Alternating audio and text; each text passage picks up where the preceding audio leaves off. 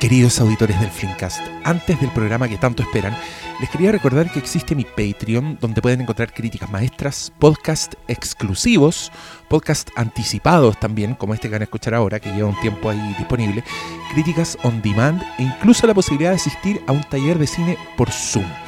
Pero no quiero ser yo el que les cuente todo esto.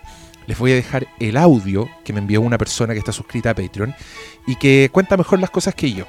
Así que para que escuchen eh, de, un auditor, de un lector, qué le ha parecido la experiencia. Escuchémoslo, pero eso sí, me pidió que adulterara su voz para proteger su identidad. Hola Hermes, sabes que te quería mandar un audio para agradecerte el Patreon porque está increíble. En serio viejo, la plata mejor gastada que en cualquier otra cosa. Yo prefiero pagar tu Patreon a pagar impuestos, por ejemplo, o el permiso de circulación, o el remedio de mi abuelito. Lo que pasa es que mi abuelito es medio nazi, entonces prefiero gastar plata en escuchar tus monólogos que en escuchar los monólogos de él, porque se dan las medias bolas el viejo. Pero además tu Patreon es más barato, así que, mira, gasto lo que me sale un par de café en el Starbucks, pero escucho tu podcast sobre los Simpsons. ¿ah? a la grande le puse podcast. También escucho tu podcast sobre las películas imprescindibles de tu vida. Sí, como le pusiste el Hermestásticas una maravilla y yo disfruto todo, así que incluso el podcast que hiciste con preguntas de los demás patrones, increíble, nunca había visto un, patrón así tan dedicado al, contenido, no contestaste mi pregunta, así que bajé un poco la categoría para castigarte. Ah, no, broma, compadre, sí, eh, está increíble, así que gracias, el contenido se agradece y también la oportunidad de cooperarte, de de volverte un poco la mano. Si hemos tenido cuántos podcasts gratis, como 300, loco, toda la, dedicación está bien ahora de volver la mano. Yo feliz pongo mi tarjeta de crédito. Eh, acá ya le comuniqué a mi abuelo que no vamos a comprarle más su remedio porque quiero subir la categoría a Wayne para poder asistir al Festival de Cine por Zoom. Así que increíble, Hermes el Sabio, cuídate mucho, suerte, éxito, gracias.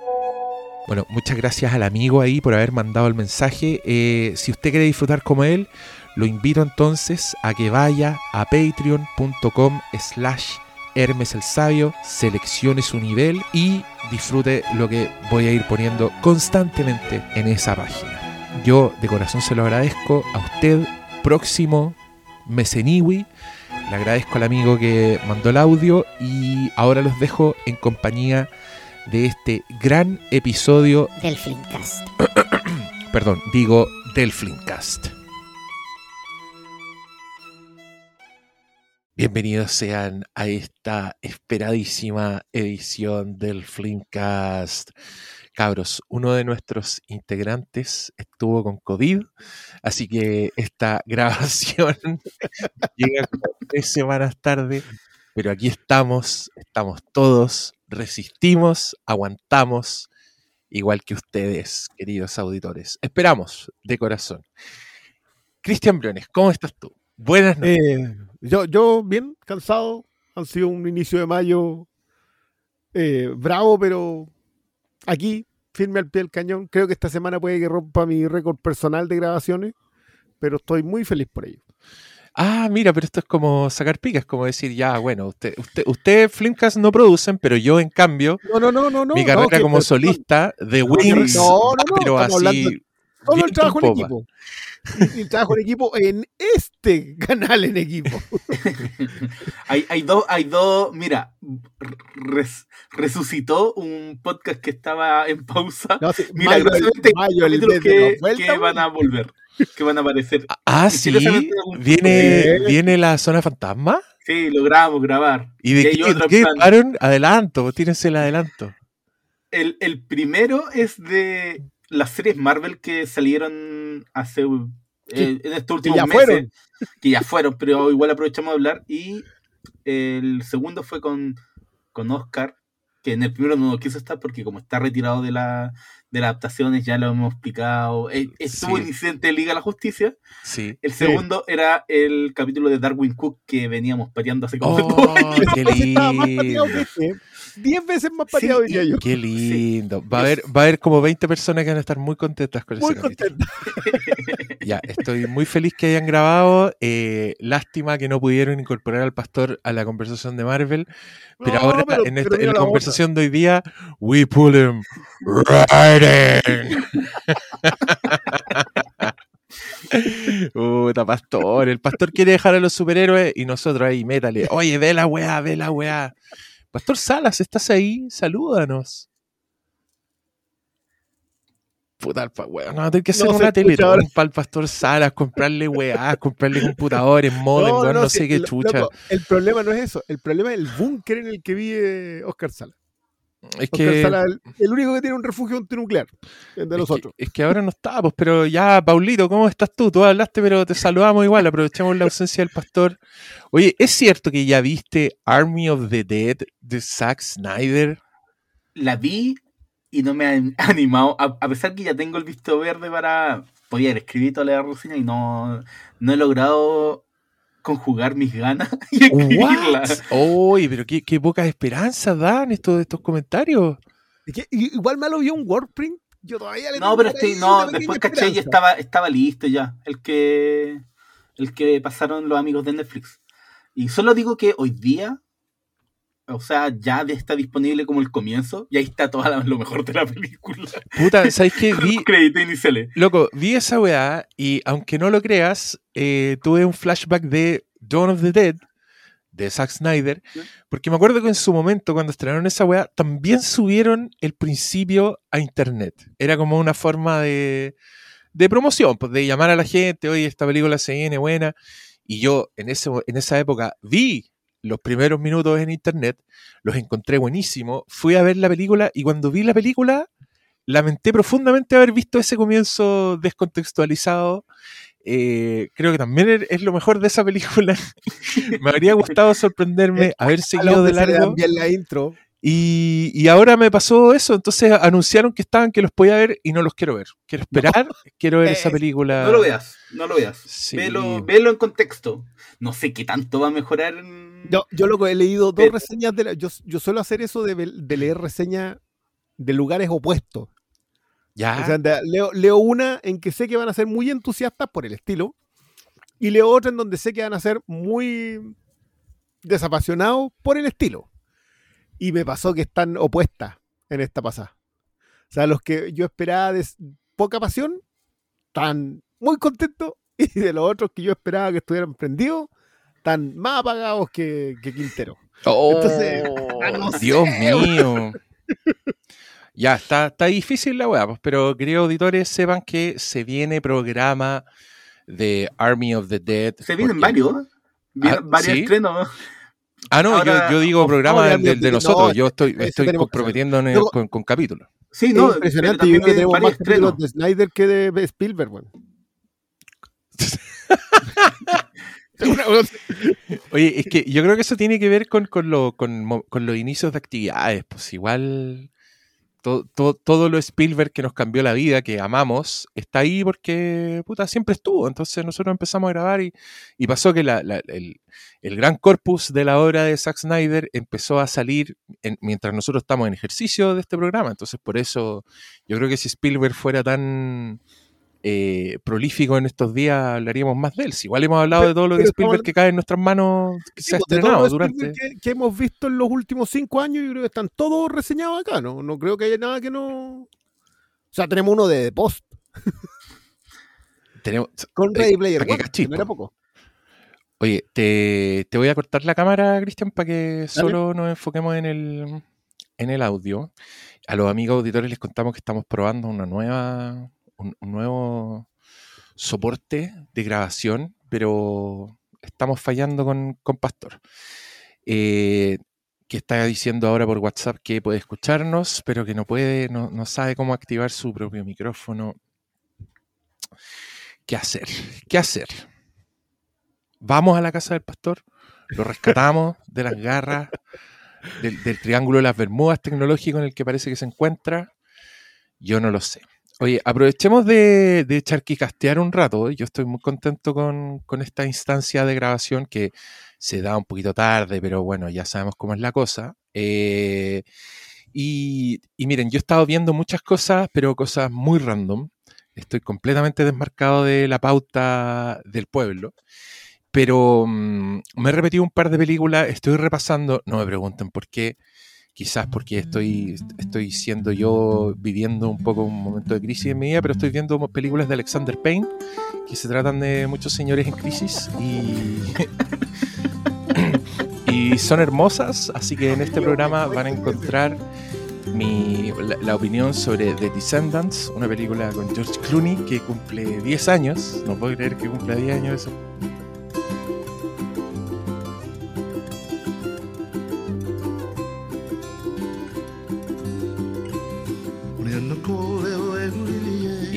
Bueno, como les decía antes de que se cayera nuestro, nuestro nuevo medio de grabación al que le estamos poniendo todas las fichas, estamos en la tercera, estamos en el tercer archivo, a puta madre. Eh, les estaba contando que yo estaba viendo películas de señores en crisis de Alexander Payne y un día vi About Schmidt y el otro día vi The Descendants y fue un viaje bastante grato. Eh, me da risa estar comentando una película que creo que no está en ninguna parte más encima. Pero bueno, así es la, así es la weá. El maldito HBO Go no me funciona, así que solo vi dos capítulos de la serie de Kate Winslet, donde Kate Winslet es una abuela, y lo cual me deprime mucho. Pero mm, está buena la serie, al menos en dos capítulos. Eh, me, me interesó bastante. Estoy haciendo un resumen de las cosas que he visto como para iniciar la conversación. No sé si ustedes quieren hacer lo propio. Yo, yo estoy al día con, con Mar. Y, bien, recomendable. Y mira, yo te diría que yo estoy como este cabro, como el, el Pietro Máximo, como el, el Quicksilver. ¿Ya? Mirando a Kate Winslet. Estoy igual. ¿Qué, ¿qué? contigo que es terrible que sea terrible, entre comillas. No, así es terrible, weón. Bueno. Además que Mira, yo sé que a las actrices le encanta ser más feas de lo que son y, y, aparecer desarregladas y hacer ese tipo de cosas, pero bueno, me duele con Kate Winslet. Lo reconozco. Pero, viste, mí... pero Ammonite no la viste. ¿Qué cosa? Ammonite no la viste. No, oh, eh, oye, Pastor Sala está metiendo mucha bulla. Perdón, lo siento. Procura calmarte. Está, está desmantelando el, el, antiguo cohete. Déjate jugar con el mono porfiado. Sí, está desmantelando el cohete viejo. Ya. Eh, pero te escuchas, lo cual me llena de, de esperanzas. Por, por, eso mismo no puedo eh, ni moverme. Ya. Congelado. Antes que Congelado. Esto, esto, de verdad es como, es como un, un agente secreto desactivando un, un, sistema de alta sensibilidad. Pero está sí, bien. Qué paja, weón. Puedo vivir con ¿Qué eso. nos pasa en esta weá? Estoy, estoy aburrido. Bueno, si, si, funciona esta grabación, les vamos a recomendar el medio que estamos usando. Si no, Pero parece que no tiene que ver con este, sino que tiene que ver con las conexiones de cada cual. Y ahí es donde ya hay no, hoy día ha sido drama, no, hoy día ha sido problema. Mi equipo, mi equipo hace ratito que está dando señales de, de, de, cumplir, de muerte. De cumplir 103 años. ¿Ah? Puta, vamos, a tener, vamos, a tener, que hacer una teletón, weón. Está, pero... está llegando los 103 años y. Pero me da mucha lata. Sigue trabajando. Sigue trabajando el desgraciado. Nosotros somos como la Kate Winslet en esa serie, pero grabamos podcast. Así, todo mal, parqueado, mal alimentado, des desarreglado. Eso, eso somos nosotros. Somos la versión HBO de, lo, de los podcasteros. Puta la wea. Ya, ¿Qué que... más has visto, Cristian Briones? Ah, bueno, yo, yo terminé For All Mankind y me puse ahora a ver Mythic Quest.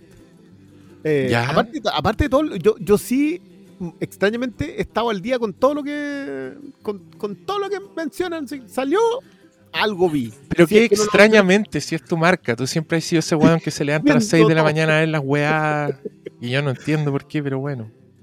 Es que hay algunas que lo valen otras que no.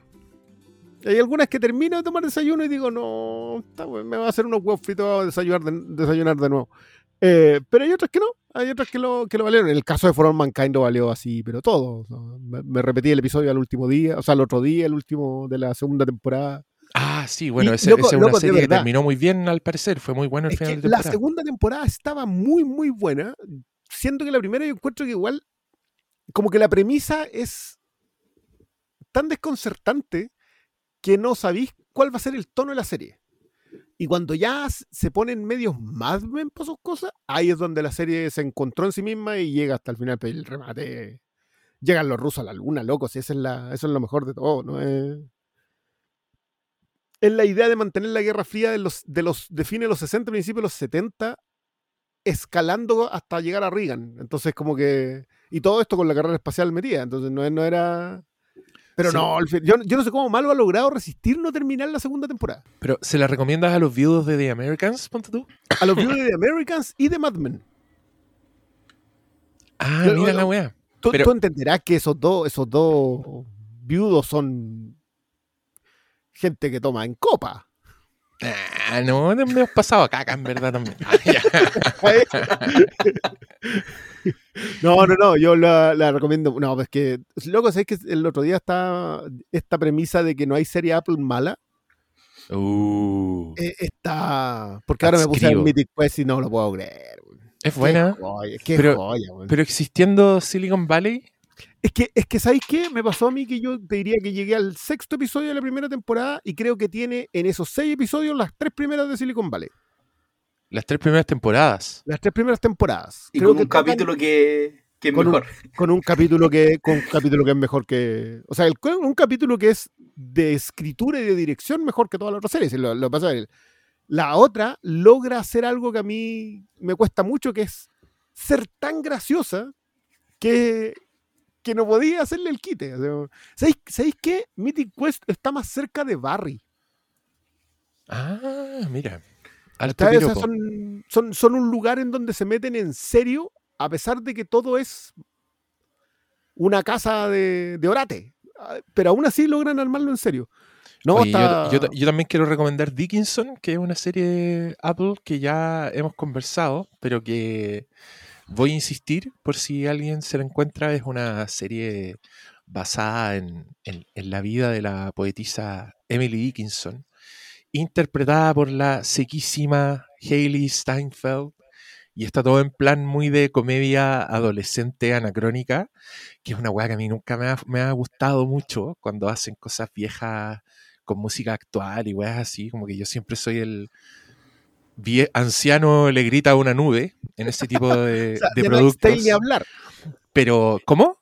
De Night's Tale ni hablar. Oye, esa weá indignante, Corazón de weón. caballero, esa- estuve- sí, no. La estuvieron celebrando toda esta semana, 20 ¿Por años. qué, weón? Ya, hoy me, 20 alegro no, años. me alegro no haber estado en redes sociales en estos días porque esa weá es una mierda.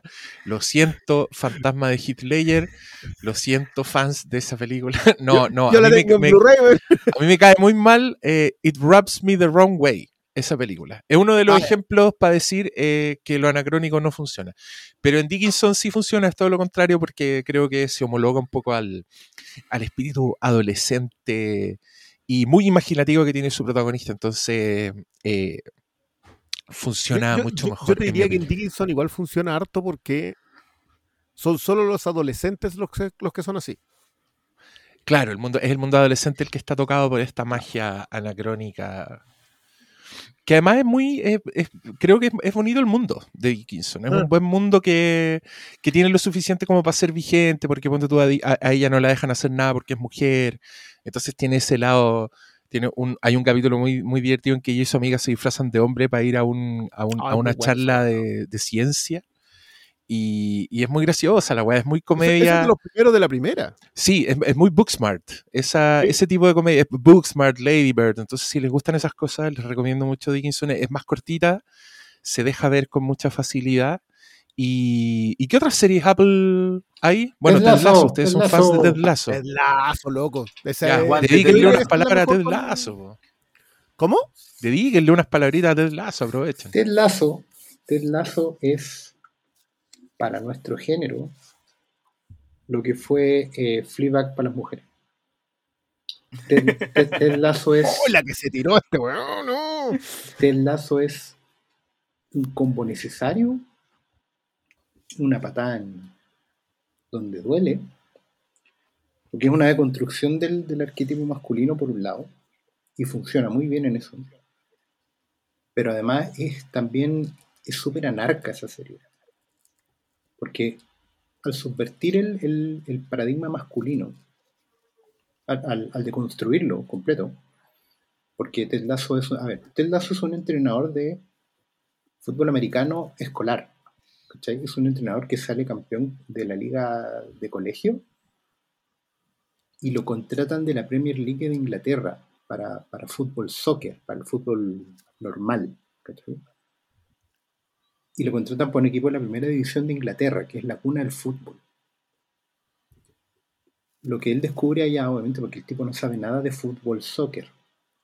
Él entrena a, niños de fútbol americano. Y, y esa, esa su, su versión completa del paradigma es lo que mm, a él por un lado le permite ir descubriendo cosas, pero también lo, lo hace poner a prueba otras. Em, no es una serie de fútbol. Yo, yo me voy por ese lado. No es una serie sobre fútbol. No, no es así como ver los documentales del Sunderland, ¿cachai? O, o tonteras de, de, otro, de, de ficción de fútbol, ¿cachai? No es las películas de la FIFA, nada, nada de eso. Tampoco es una parodia del mundo del fútbol, aunque tiene mucho humor sobre eso. Hay, hay códigos de pelota que, que uno ve así y te va a reír, si los entendís, te va a reír súper. Pero en general es una serie sobre, sobre tener una actitud completamente punk frente al mundo moderno. Porque hoy en día lo más disruptivo que podías hacer es ser buena persona. Y Ted Lasso se trata de un tipo que es buena persona. Que quiere ser buena persona, eh, aunque eso signifique destruir el mundo en el que está parado. ¿Cachai? Y, y por eso es como anarca, es como súper contracultural. De una forma ultra naive. Es, está muy bien escrita, está mejor actuada. Tiene momentos donde recupera la genuina camaradería masculina. Y eso es una cuestión completamente no cancelable, sino todo lo contrario. Y no tiene que ver ni con el patriarcado, ni con reponer ninguna de esas cosas que hoy día están fuera de, mundo, sino que trae de vuelta lo que, lo que nosotros deberíamos rescatar y que creíamos perdido. Que hemos confundido con otras cosas, con zorronismo, con, con lealtades absurdas. Eh, trae de vuelta el compañerismo, trae de vuelta la humanidad. Está increíble Lasso. ¿no? Tengo muchas ganas que llegue la segunda temporada. Creo que Ted Yo- yo Lasso junto con Clarence. Yo quiero, yo quiero Solo discrepar. para cerrar, solo para cerrar que quiero decir que Ted Lasso junto con Clarence fueron las series que me devolvieron la fe en la gente. Eso. Yo, yo, yo, mi discrepancia acá tiene que ver con, con que siento que Lazo es una serie que trata profundamente sobre el fútbol. El problema es que trata del fútbol a nivel los hombres que lo juegan eh, y la gente que lo vive y no la industria que tiene que ver con que, se ha cimentado en ella. El- la nobleza del fútbol, un juego de caballero jugado por animales, como tanto les gusta definir a los británicos, eh, versus el rugby, que es un juego de animales jugado por caballeros, según ellos, tiene la, la- la gran característica, la, la gran gracia que, y esto es quizás lo- a mí lo que más me gusta de la serie, que colocas a una buena persona en el lugar más sucio del mundo. Yo no, yo no creo que exista un lugar más cochino del fútbol que la Premier League. Eh, cuando uno pensó que se estaba limpiando, llegaron los petrodólares y se volvió a ensuciar. O sea, no, no era Claro, una. Sacaste a los hooligans y metiste a los mafiosos rusos.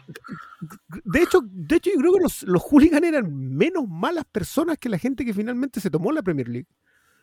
Eh, y metes a un tipo que es un. Este, este loco anda más cercano de Jonathan Kent que de. como, como para que se entienda la figura. O sea, es, un tipo que salió de la granja para ir a entrenar al equipo en el estadio del pueblo. Eso es. Eh, y lo sacan de ahí con ese pensamiento, con, con un ideal romántico sobre el deporte y lo meten en el lugar más sucio del mundo. Y yo creo que ahí es donde más de pronto le colocaste una luz al fútbol y arrancaron las cucarachas. Espiritualmente lo que pasó es que te quedaste, eh, puedes ver cuál es la belleza de. Yo creo que es una serie que, que rescata lo más profundo de la humanidad de trabajar en equipo. Eh, y que cuando trabajas en equipo encuentras amigos y encuentras familia. Y esa familia está en la hinchada, y esa familia está en los jugadores, y esa familia está en el cuerpo técnico y en los dueños del equipo. y de pronto empezáis a desmoronar eh, armaduras muy falsas. Se empiezan a caer cosas. Yo, yo siento que, por ejemplo, la conversación sobre la masculinidad en Ted Lasso es buenísima. Es buenísimo porque tú empiezas a ver a personajes que, que se supone que son la- el ejemplo de masculinidad, la violencia en la cancha, por ejemplo, y de, y de pronto los ves vulnerables en otros lados. No saben ser otra cosa. La conversación sobre lo que implica ser un líder Sí, claro. que, que, que, loco, lo- lo- tení la referencia a, una, a un libro como Wrinkle in Time. O sea, logras que una niña negra que tiene que entender cómo ser un líder sea lo suficientemente Claro. nítido para que lo entienda un loco que viene de la pobla y se dedicó a jugar a la pelota. Y ese, ese trasvasije es extraordinario. Yo, más allá de lo graciosa que es Ted Lasso, o sea, yo no quiero dejar de recomendarla como una muy buena comedia, y en ese sentido sí encuentro razonable la comparación con Fleabag, pero, pero para mí esta es... Aparte que es muy cierto lo de la camaradería, ¿eh? yo creo que los chipeos mataron la camaradería para siempre, una de las razones por los cuales de los chipeos es eso, pero gracias a Eras una en Hollywood, a Ford vs Ferrari y a Ted Lasso, uno puede recuperar un poco la fe en eso, en esa cualidad media obsoleta. Totalmente. Totalmente. Oye, qué hermoso es que y yo he estado, como les digo, he estado viendo películas de este señor que hace masculinidades en crisis, Alexander Payne. Y, y quizás me gustaría ver algo con camaradería, porque Alexander Payne es bien brutal con, su, Sí. Por con decirlo sus de alguna manera. personajes. Creo que, por lo menos en About Schmidt y The Descendants, eh, son unos jóvenes que están más solos que la mierda en el mundo y que encuentran como un mínimo de contacto con, con el mundo exterior. En el caso de, de Schmidt es como su, con- su consuegra o, o la señora que conoce en el camino, pero el George Clooney no tiene ni amigos, o sea, los amigos le cubren la espalda a la, a la esposa infiel que está en coma, weón, son unos buenos muy solos, creo que tenéis que ir entre copas para ver esa amistad, y, y yo lo estoy relacionando con Ted Lasso en mi cabeza solo porque sí, quiero decirles eso, no tengo ninguna evidencia, no he visto No, no, Ted no, Lasso, pero, pero- pero, ojo, pero el personaje he de George visto- Clooney en, en, eh, en Descendants no está lejos de Ted Lasso. Es un Ah, tipo mira. mucho conflicto eh, consigo mismo, con el mundo exterior, eh, pero con, con, muchas una- responsabilidades Sí, que el sí, weón sí. no puede abandonar. Exacto. Sí, porque Y acá ese- eso están, es algo súper importante. son, acá son a propósito. Eso es algo súper importante. Ted Lasso no es un tontorrón buena onda, no es Forrest Gump, No, po. ¿cachai? No. Ted Lasso hace esas cosas que son disruptivas de hombre bueno, de buena persona, pero el tipo es real. O sea, el tipo eh, llega al calvario por dentro, si queréis, pero también es emocional y, es muy es muy de, piel, eh, el buen es, es verdadero. ¿Cachai? El tipo no, no finge lo que propone, a pesar de, de ser como algo completamente fuera de, de lugar. Eh, o sea, Ted Lasso no es weón. Se puede hacer el weón a veces, ¿cachai? Pero no sabe perfectamente lo que está haciendo. ¿Cachai? No, no es él, no es una serie de un tontorrón así, no, un montón, ¿ah? claro, no es Mork el O marciano. sea, a, sabiendas, a sabiendas que hacer lo correcto sangra. Claro, paga Y, es- consecuencias. y eso, y, y es muy bueno también cómo lo traspasa. Como el resto que sabe que las, las consecuencias de hacer bien las cosas son peores. Sobre todo, pues, de nuevo, porque están en un lugar muy sucio. Sí. Entonces, hacer las cosas bien va a traerte sufrimiento. Creo que todos los personajes en general pasan por ese, por ese momento en de tomar la decisión correcta es más caro que tomar la incorrecta. Hay más beneficios en hacer las cosas mal. Eh, y Ted Lasso habla sobre lo otro, habla como que de repente hay que hacer el sacrificio sobre eso. Eh, es particularmente profunda para una comedia media norteamericana sobre un mundo que no conocen. de, de media hora, claro. Ah, y lo otro, Ah, y, estoy- por estoy- último, y por último, se Sí, ve sí. increíble la. Está- Sí, oye, ¿qué onda? te- ¿Qué onda ese canal? Se ve, pero bueno, increíble. A los que tengan nostalgia de viaje, de aeropuerto, toda la weá, eh, llévense pañuelitos para el episodio 1.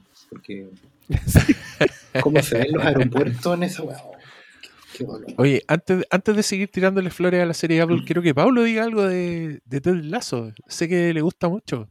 Se nos quedó dormido. ¿Qué pasó, Pablo?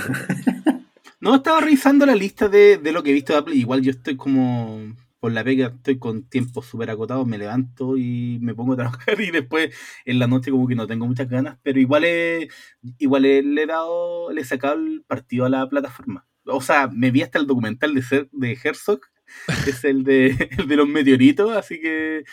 Pero hay algunas cosas que la estoy dejando para cuando tenga tiempo, que es como lo de Chamanán, que gran deuda pendiente. Ah, Yo no, yo no quería llegar hasta aquí, hasta dejarlo. Yo quería hacer la corona de esta parte de la conversación. Pero la la serie que no me estoy perdiendo es Mythic Quest, que yo estaba al día, la vi cuando salió, porque como es de los creadores de Always Sony, era como, voy a ver esto al toque, y hasta el momento es una comedia que disfruto de principio a fin.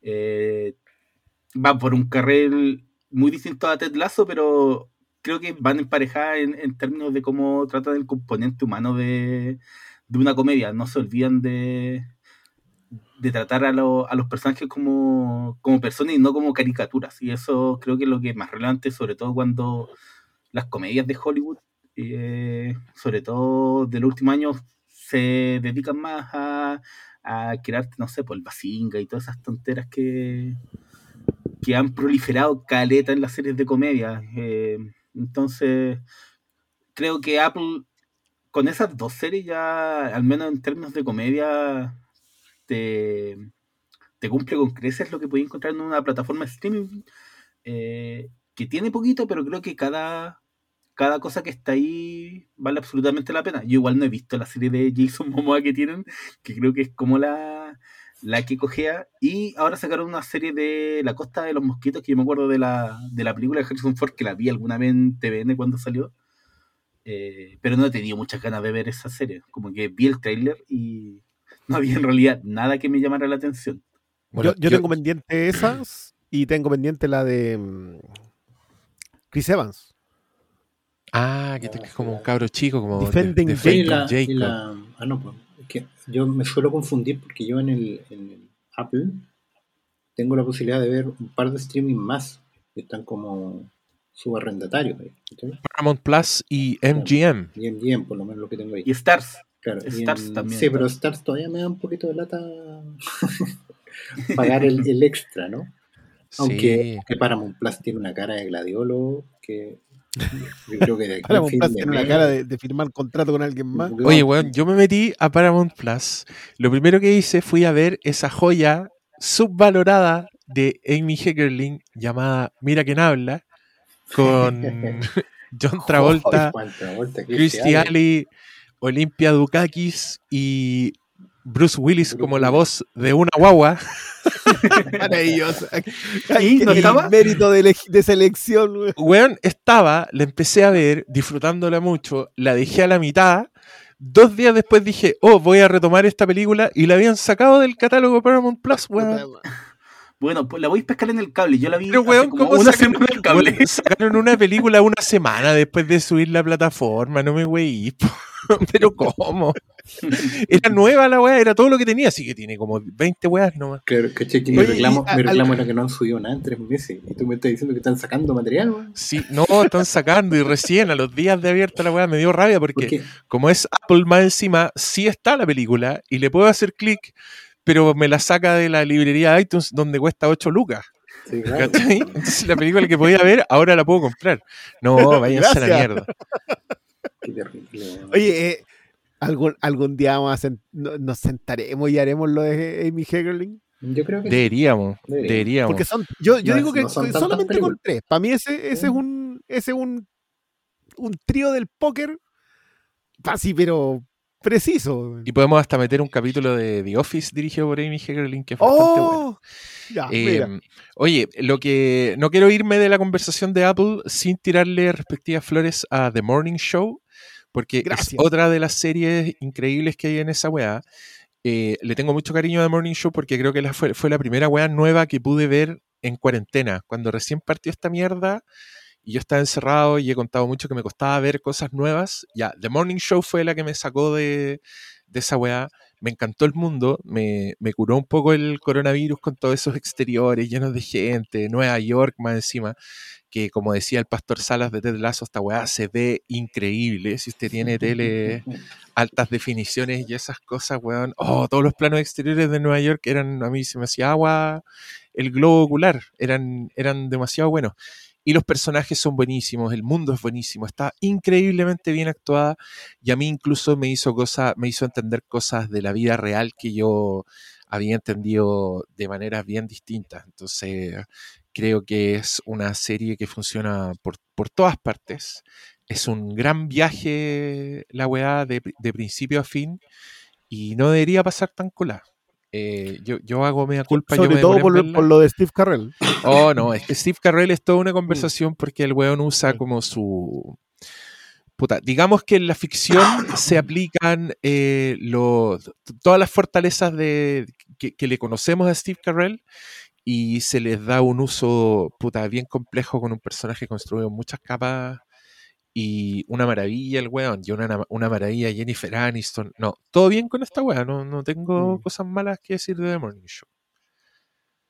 Yo, yo tampoco. Yo creo que de hecho mm, el gran problema de Apple es que no lo hemos conversado. Como que recién un año después y, y un pelito más, estamos como diciendo, ya, estas son todas buenas. Y como que siento que va pasando por los palos como con mucho. O sea, yo no, no sé si sea necesario eh, echar Servant a esta conversación porque eh, es ahí casi como que sentarse en la mesa y ya, y en la mesa de la cocina y ya. Hablemos de Servant, ¿Por qué en la mesa de la cocina? porque ahí es donde tiene que darse esa conversación. pues. Que con la tabla de cortar y Con los la cuchillos afilados, y alguien cocinando. alguien cocinando una hueá asquerosa, así una cabeza de serpiente, como las hueás que hace ese. La anguila, weón. No, una, una joya. Yo de verdad que Servant lo he, lo he dicho más de alguna ocasión. Yo no tengo idea para dónde va, ni cómo quiere llegar donde va, pero que me lleve nomás, da lo mismo. Ya. Es- Tírame los capítulos que queráis. cuando yo, me da risa esa gente que ponía, ay, viernes sin WandaVision. Yo decía, me estáis weyando. No sabéis lo que es vivir un viernes sin ser bando, weón, después de estar en ese trance. No, y más encima, como a los ese mundo episodios de la segunda, weón. Weón, ese el, el universo de Servant, que tú te- te empieza la weá y ya estás en el universo paralelo de Servant y no sales hasta que se termine el capítulo y estás más perdido que cuando empezó. Sale- Oh, qué- impresionante. Sale un personaje así. qué- ¿Y ahí qué- tiene? ¿Y qué hace? ¿Para dónde va? qué maravilla. Tony, no, ¿cómo se llama el weón? To- Tony Basgallop. Oh, no sé de dónde saliste, pero me alegra. Pero va muy bien, cabrón. Sí, muy bien que hayas vendido ese pitch, muy bien que Apple te haya pasado las lucas. Y yo escuché un podcast de, lo- de los actores y igual tiraban unas papas buenas. Bueno, una de las weas importantes que decían era que la serie es cuatro temporadas. Desde Ya. el principio siempre han querido hacer cuatro temporadas y Apple los va a dejar hacer las cuatro temporadas. Así que vamos a la mitad, concheto. O sea, y, lo- lo- y- y- y nos quedan como seis horas nomás. Oh, No más que eso. vamos, vamos en 6 de, 6 de 12. Para que, 6 de 12 pa' horas. no, qué terrible. No, yo, yo, yo concuerdo con eso. A mí me pasó también con, con eh, For All Mankind y, en, y, en, y en un nivel también con Invincible. No sé si vamos a entrar a esa conversa todavía, pero, pero me pasó que como que esas eran las series para ver el viernes en la mañana. Y había que ver otra y como que ya, ya listo, ya salgamos del trámite. Y, la, y, la, y las tenía que ver con ordenadas, po, porque si no... ¿Para qué es la otra? Bueno, si no, no, no, no, no iba como por otra parte. Pero también es porque uno está viendo más tele. Yo no. Yo aquí quiero ser bien franco. Yo sé que si alguien me dice, no, es que esta, esta, esta es la serie que yo espero los viernes, ya. Ve más tele nomás. No, no, no es mucho más. Y uno ve, le dedica dos horitas más y te encontráis con otras joyas. Es que a mí esa, esa conversación hasta el día de hoy me llama mucho la atención cuando alguien viene y dice, eh, fueron unos tweets creo que al tiro me llamó la atención. Se estrenó Falcon, la mejor escena de acción de la década. Y yo dije, bueno, me agarré y casi, porque ya me iba como con Dorito, así con un plop. Porque, ¿cuánto tenéis que ver? O sea, ¿cuánto nos tenéis que leer para pensar que Falcon, la, primera escena, que es la del cuando el weón hace el, el vuelo por, los por los aviones, es lo mejor de la década. Pero, pero que Una Ya, metí T-Raid, Mad Max Fury Road. No, pero, eh, pero circunscríbelo a la tele. Y yo diría que en la tele, Jack Ryan tiene mejores escenas de acción. Si solamente lo vamos a circunscribir a la tele, vaya a tener en la última década 20 series que tienen una secuencia de acción mejor que esa. Mira, weón. Always Sunny tiene un capítulo en donde hacen Arma Mortal 5. No voy a explicar por qué hacen Arma Mortal 5, pero los, los weones se tratan del objetivo de hacer Arma Mortal 5. Y esa weá tiene mejores acción que, que esto que tanto celebran. Que es como, es lo mejor, es lo mejor, pero ¿cuánto estáis viendo? Como esa grandiculencia de llegar y, y tildar algo como lo mejor y estáis viendo dos weas. como, Dra- como Draculencia. Eh, no, yo, yo hace poco me repetí el piloto de Legión. Y perdónenme, pero el Oh. piloto de Legión tiene una secuencia de acción, weón, que está buena. El plano secuencia al final. Sí, me estáis weyando, loco. Y esa weá pasó Ya. con la, no la había nadie. No, loco, yo, yo terminé, me, me repetí la tercera temporada y creo que el último episodio también lo vi dos veces. porque El último episodio es. Si la viste entera. Legión es- ¿Cómo? La viste entera. La vi de nuevo, la repasé completa porque. ¿Sabéis cu- cuál? Yo, a mí me pasó lo mismo que te pasó a ti con Legión. Con las dos primeras, me pasó con la tercera. Como que, sobre todo por el, por el apartado Javier. Como que la serie se vuelve ya mucho más pesada de lo que venía antes porque tiene un objetivo. Legión de verdad que como que yo siento la tercera temporada es muy Noah Hawley al tratar de plantearte que el protagonista no siempre fue, o sea, era el protagonista nomás. No, no era el héroe de la historia. Entonces, ah, mira. Entonces como que se lo plantea a largo plazo y, eh, y la, conversa sobre el Shadow King es extraordinaria. Y más encima te tiran desplazamientos temporales, no, sí. Una locura. Sí. Es que a, mí esa- esas weas me gustan mucho, esas series que me dan la sensación de que están usando el medio en el que están a la perfección. ¿Cachai? Em, creo que me gusta demasiado cuando la serie se nota. Se nota esa, planificación, esa, búsqueda de mundo, no solo el mundo en que transcurre tu serie, sino que el mundo, el espacio ficticio que es tu serie, sea una weá nueva a la que entráis, ¿cachai? A mí por eso creo que me gustan tanto las... Creo que los que tienen más dominada esta weá son los weones de HBO, porque estos locos son capaces de...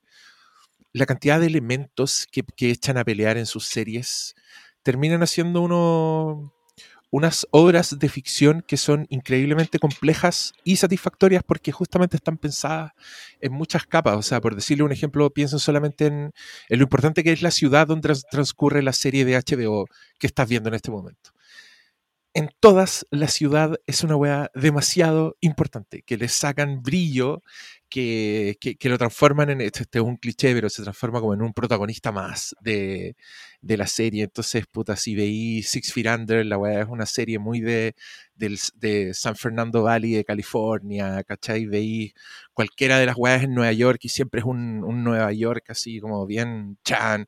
The Wire es una wea ridícula, como el protagonismo de, de su ciudad en esa serie. Incluso la wea de los vampiros, ¿cachai? Como que todas las weas es muy importante donde transcurren. Yo creo que eso le da una capa extra de, de construcción de mundo.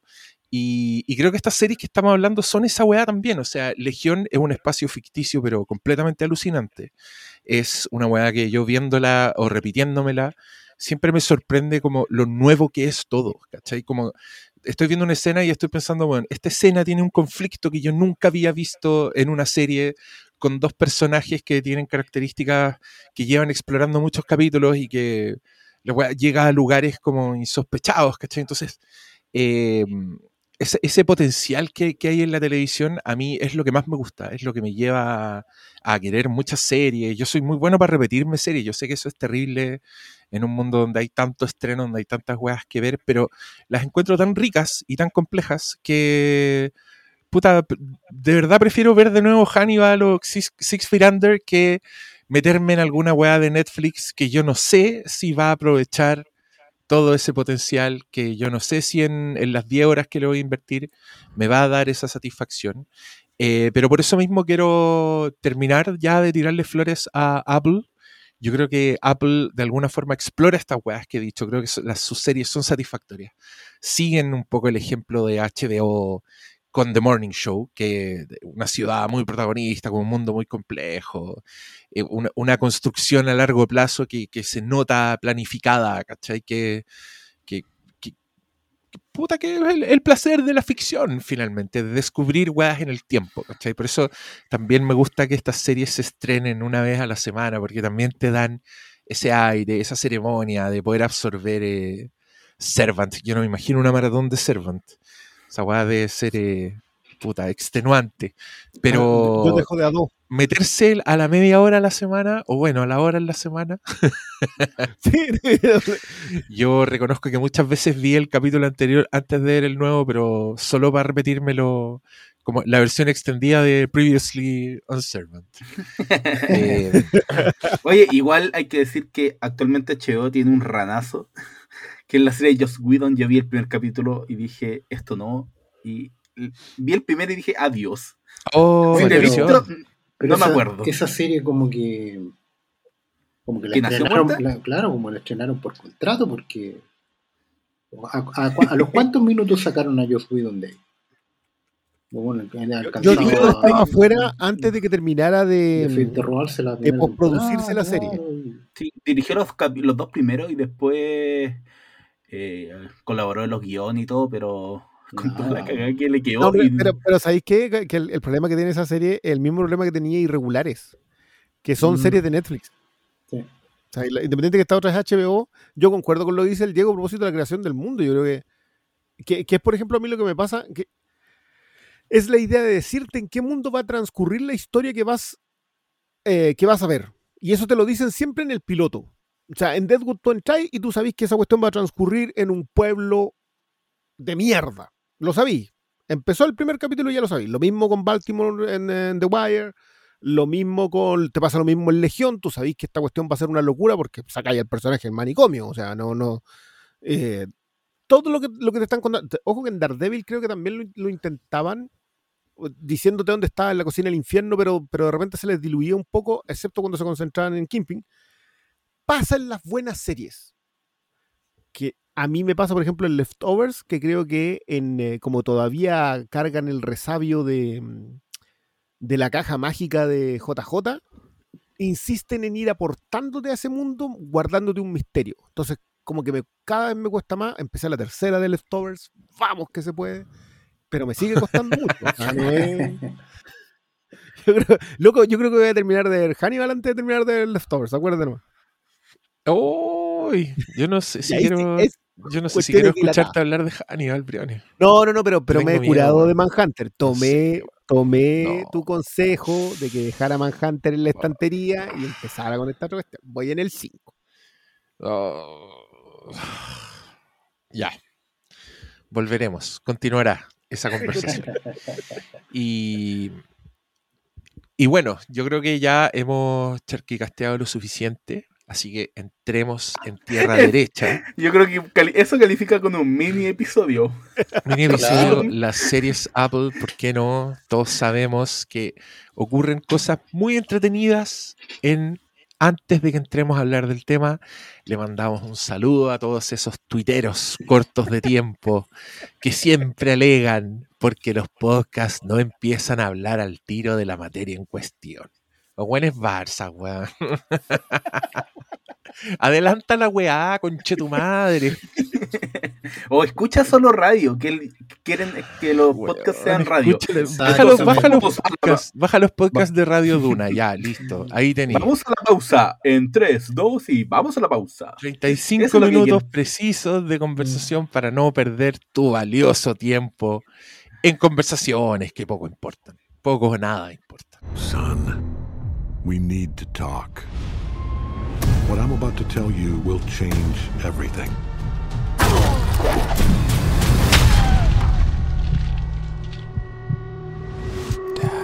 Apareció en Prime Video una serie llamada Invincible. basada en un cómic del señor Robert Kirkman, eh, Something Something, y Ryan Otley, que es un ilustrador que yo sigo en Instagram hace mucho tiempo y que siempre me llamó la atención lo detallista que era el weón para hacer sangre chorreando o salpicando personajes. El weón tenía como un, un, nivel de, de, de, detalle maravilloso para esa weá. El loco a veces subía como Work in Progress y eran portadas donde salían personajes con la cara salpicada de sangre, con pedacitos de weá, como con cerebro. Era un gore así muy, muy explícito, pero muy bien dibujado. Y, y, me sorprendió porque empecé a ver imágenes de, de Invincible y al parecer eh, eso era un elemento muy importante en la narrativa de Invincible, el, el chorreo de sangre. Y, y, me encantó que se mantuviera como de un medio al otro. Yo dije, oh, esto tiene mi atención. Le empezaron a tirar flores en Twitter, yo atrasado para variar, pero descubrí que el, metiéndome a Twitter que al parecer el final de temporada era impactante y, era una weá increíble que a mucha gente la dejó peinada para atrás. Y chapoteando en COVID, me lancé a ver un capítulo de Invincible al día, principalmente en, horario en alta madrugada o muy temprano en la mañana mientras la, mientras la pequeña dormía, porque no quería impactarla con, con animación violenta no quería tener que explicar esas cosas. Aún no quiero tener esas conversaciones. No, qué paja. Bueno, hija, es que a veces los superhéroes descuartizan. Eh, no, qué horror. Pero bueno, de eso se. Eso es un poco Invincible, la trama, ya entraremos en detalle. Pero quiero que mis queridos contertulios eh, nos cuenten qué les parece Invincible, partiendo por el Cristian Brones. Ay, justo que estaba tomando algo. Eh, Cuéntate una nueva. noto juicio de tu parte, Paulo. ¿ah? No, estoy empezando, entrando a preocupar. Si esto fuera, si esto fuera la serie Invincible, ahí habría entrado el crédito. Invincible, cada macho de sangre. Sí, en este caso diría eh, fílmico, pero de repente parecería como en Mortal Kombat estaba el Tusti y aquí sería Chazam. Aparecería cada vez que se nombra copete. Claro, cada vez que se nombra copete. Ah. Eh, yo he sido de los que le ha tirado flores en detrimento, o sea, perdón, en, claro conflicto después de esta introducción de Don Diego. Eh, porque a mí me gustó mucho Invincible, teniendo salvedades, sobre todo yo te diría en los últimos tres episodios. Yo tengo un, un, conflicto interno, nada interno, porque como que ya he mencionado varias veces que a mí el, el chorreo de sangre no me aportó mucho en el famoso último episodio. Entiendo por qué, pero no me... Narrativamente me, entorpeció mucho la serie.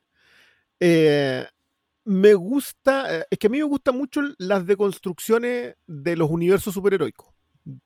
Watchmen, Astro City, The Voice, Jupiter's Legacy, tú mencionas eh, Black Hammer, la que yo voy ahí, porque me gusta mucho la idea, cuando no puedes hacerlo con los personajes principales, la idea de subvertir a esos personajes hasta un cierto punto. Este es una especie, una especie de Spider-Man con papás. Eh, y, la idea de un, de un universo superheroico en donde transcurren otras cosas. Eso a mí me gusta mucho. Eh, y siento que profundizan precisamente dos aspectos de eso eh, que no he visto pasar en otras cosas. Y eso ya para mí bastaba. Eh, siento que tiene defectos que yo no tomo tan en cuenta, la, animación es uno de ellos, entendiendo que está. O sea, si me dicen, no, es que la animación es... Sí, la animación no, no, es, no es mi... No es algo en donde yo me vaya a detener pero entiendo perfectamente que sea una crítica más que válida y completamente certera. Eh, pero para mí los conflictos de, maduración de los personajes me gustan mucho, sobre todo el de, los que yo considero los dos protagonistas que son Invincible y, nuestra chiquilla de Rosado. Eh, dicho eso, estoy muy ansioso de esta conversación porque de verdad que quiero. Quiero que, quiero que se abra un poco más. Porque me pasó también de que como que leí muchas flores hasta que no leí flores. Entonces, estoy llano a la conversación. Pablo Quinteros, apreciaciones generales de Invincible. Ya, yo eh, soy el único que leyó el cómic antes, lo conocía. eh, conozco perfectamente el final. eh, lo que se viene para la serie. eh, entonces sabía a lo que iba la propuesta de la serie en términos de construcción del género superhéroe, pero también con un elemento no menor que siempre caracterizó al cómic de Invincible, que era centrarse en el drama de los personajes. Eh, obviamente tiene mucha challa superheroica, pero siempre hay elementos que están al centro del drama que tiene Invincible eh, y los personajes que lo rodean, el papá, la futura pareja y, y la, propia mamá, y, y lo, lo que sucede en el en la cosa macro de salvar al mundo y literalmente salvar al mundo de invasiones extraterrestres, eh, destrucciones de gente con, con un nivel de poder que, que deja a, a los simples civiles como literalmente como pasta de tomates. Eh, pero eh, la gran gracia de Invincible fue esa de, de volver un poquito al origen de, de, de cosas que hizo Marvel, especialmente con Spider-Man, de poner a un personaje en situaciones que, por muy fantásticas que sean, no pierden el norte de sacarle el, el jugo a quien, lo, a quien de protagonista, porque muchas veces la- las historias de superhéroes se quedan en, en la gran explosión, pero la profundidad que alcanzan depende un poquito de entre el talento del, del autor y del autor en si es guionista, escritor o guionista y, es, y, y dibujante, o sea, guionista, artista y guionista y dibujante, y de qué tanto, de, de qué tan fue plasmado el personaje en sí. Hay personajes que no hay cómo, no hay cómo salvarlo, eh, pero con un buen guionista igual le puede dar un giro que valga la pena, porque son tantos superhéroes que le han una piedra y, y de repente hasta hay algunos que se parecen tanto que no, no sabéis cómo di- diferenciarlos, más allá de que haya uno, haya un Flash, dos Flash, puede haber otro personaje que es velocista, pero igual es un Flash. Entonces, en todo ese plano general de superhéroe en donde las diferencias no se marcan, eh, Invincible sí, sí se diferencia porque, por un lado, nunca tuvo el temor a, a cortar cabeza y, y cortar cabezas de los propios lectores en términos de generar cosas realmente asombrosas que ya sí, o sea, ya son conocidas por, por muchos por lo que hace Kirkman en Walking Dead. Que te mata a protagonista en el primer arco al tiro y después te, te mata a la, a la señora en uno de los mejores momentos de ese cómic. Entonces, en, en Invincible sigue la, la marca Kirkman de sorprendente, pero también de aterrizar a los superhéroes como un elemento de fantasía, pero con elementos de realidad de cómo acercarte a un personaje, eh, cómo hacer que algo fantástico te interese, que no sea solamente explosiones y, y grande grandilocuencia. Entonces, cuando yo me enfrenté a la serie, era como, eh, por un lado, esperar qué tan cercano iba a ser al cómic, no en términos de lo que sucedía, sino del espíritu, de cómo abordaba la deconstrucción y también cómo, cómo iban a crear algo nuevo, porque al ser una adaptación animada, tenían, no tienen algunas veces la- las propias trabas que tienen los live action, que es eh, tratar de, de atraer como a un público general, que un- uno nunca sabe cómo es el público general, es como una wea mítica. Apostemos a los cuatro cuadrantes y, y- ojalá que esto, que este proyecto le guste a todos. Pero creo que en live action han hecho muchas cosas que, que disparan para todos lados y no, no le aciertan a nada. Y creo que la animación, por las propias características del, del medio, eh, permiten aprovecharlo de forma diferente. Y creo que eso se traslada a lo que res- resulta al final en Invincible. Eh, para mí es una serie bastante única en, en términos de cómo abordar a un superhéroe en tiempos en donde todos están haciendo superhéroes, en donde levantáis una piedra y sale una serie de superhéroes, una película superhéroe, un proyecto superhéroe, un universo superhéroe, en donde otros proyectos están siendo superhéroes sin ser superhéroes, o están copiando esta idea de los grandes universos, la conexión episódica y todo lo que implica a los grandes proyectos desde el éxito de Marvel.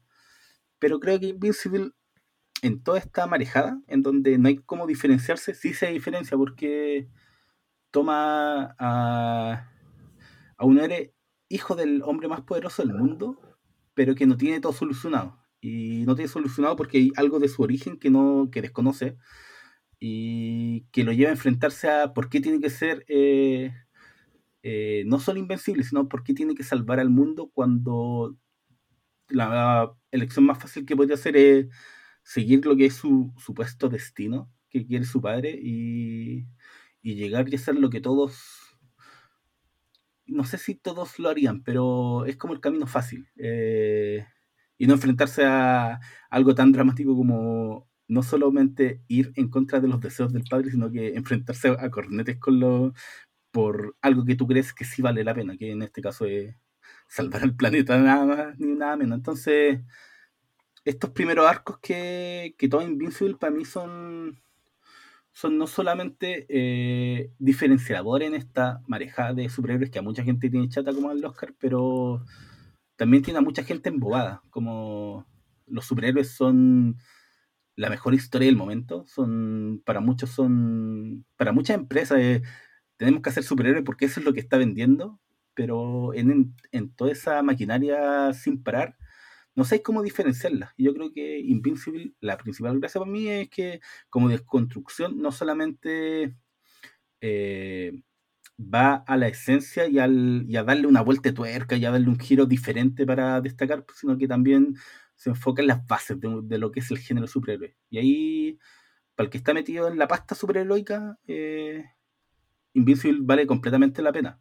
Y cuando digo en la pasta superheroica, no, oh, yo veo películas y series Marvel, ¿no? Eh, para el que lee las comiquitas, para el que viene leyendo, el, para el que compra las, la grapa me a me, eh, es bacán ver que una adaptación de superhéroes finalmente toma lo mejor del, género y lo traslada a, un entorno eh, audiovisual, que generalmente no es, no es tan buena la adaptación como, como algunos venden algunas adaptaciones, generalmente en, lo que es Marvel, como que es como si fuera la última chupa del mate y no, no loco, los, superhéroes siempre pueden, siempre dan para más, porque no, no son solamente historias de gente con capas y expandes, da da para hablar de otros temas también. Pastor Salas, estoy muy intrigado sobre tu experiencia. Es de quien tenemos la intriga. ¿Qué tal? Bueno, a mí no, a mí no me gustó la serie. Eh, sí encuentro que tiene, tiene, tiene algunas cosas bien destacables. Ah, y tengo una conversación con ella en cuanto a lo que simboliza. A mí me tiene me tiene muy intrigado, muy anonadado, de cómo eh, los ciclos se han ido repitiendo, tal como se repitieron en el mundo del cómic, se están repitiendo en, la pantalla. Eh, obviamente esa apreciación puede venir de mi estado actual, pero también es posible eh, de alejamiento de las adaptaciones, pero también puede ser que mi alejamiento de las adaptaciones venga justamente de eso que está pasando con las adaptaciones, del momento en que están. Em, pero esta, esta pasada es para las apreciaciones de la serie.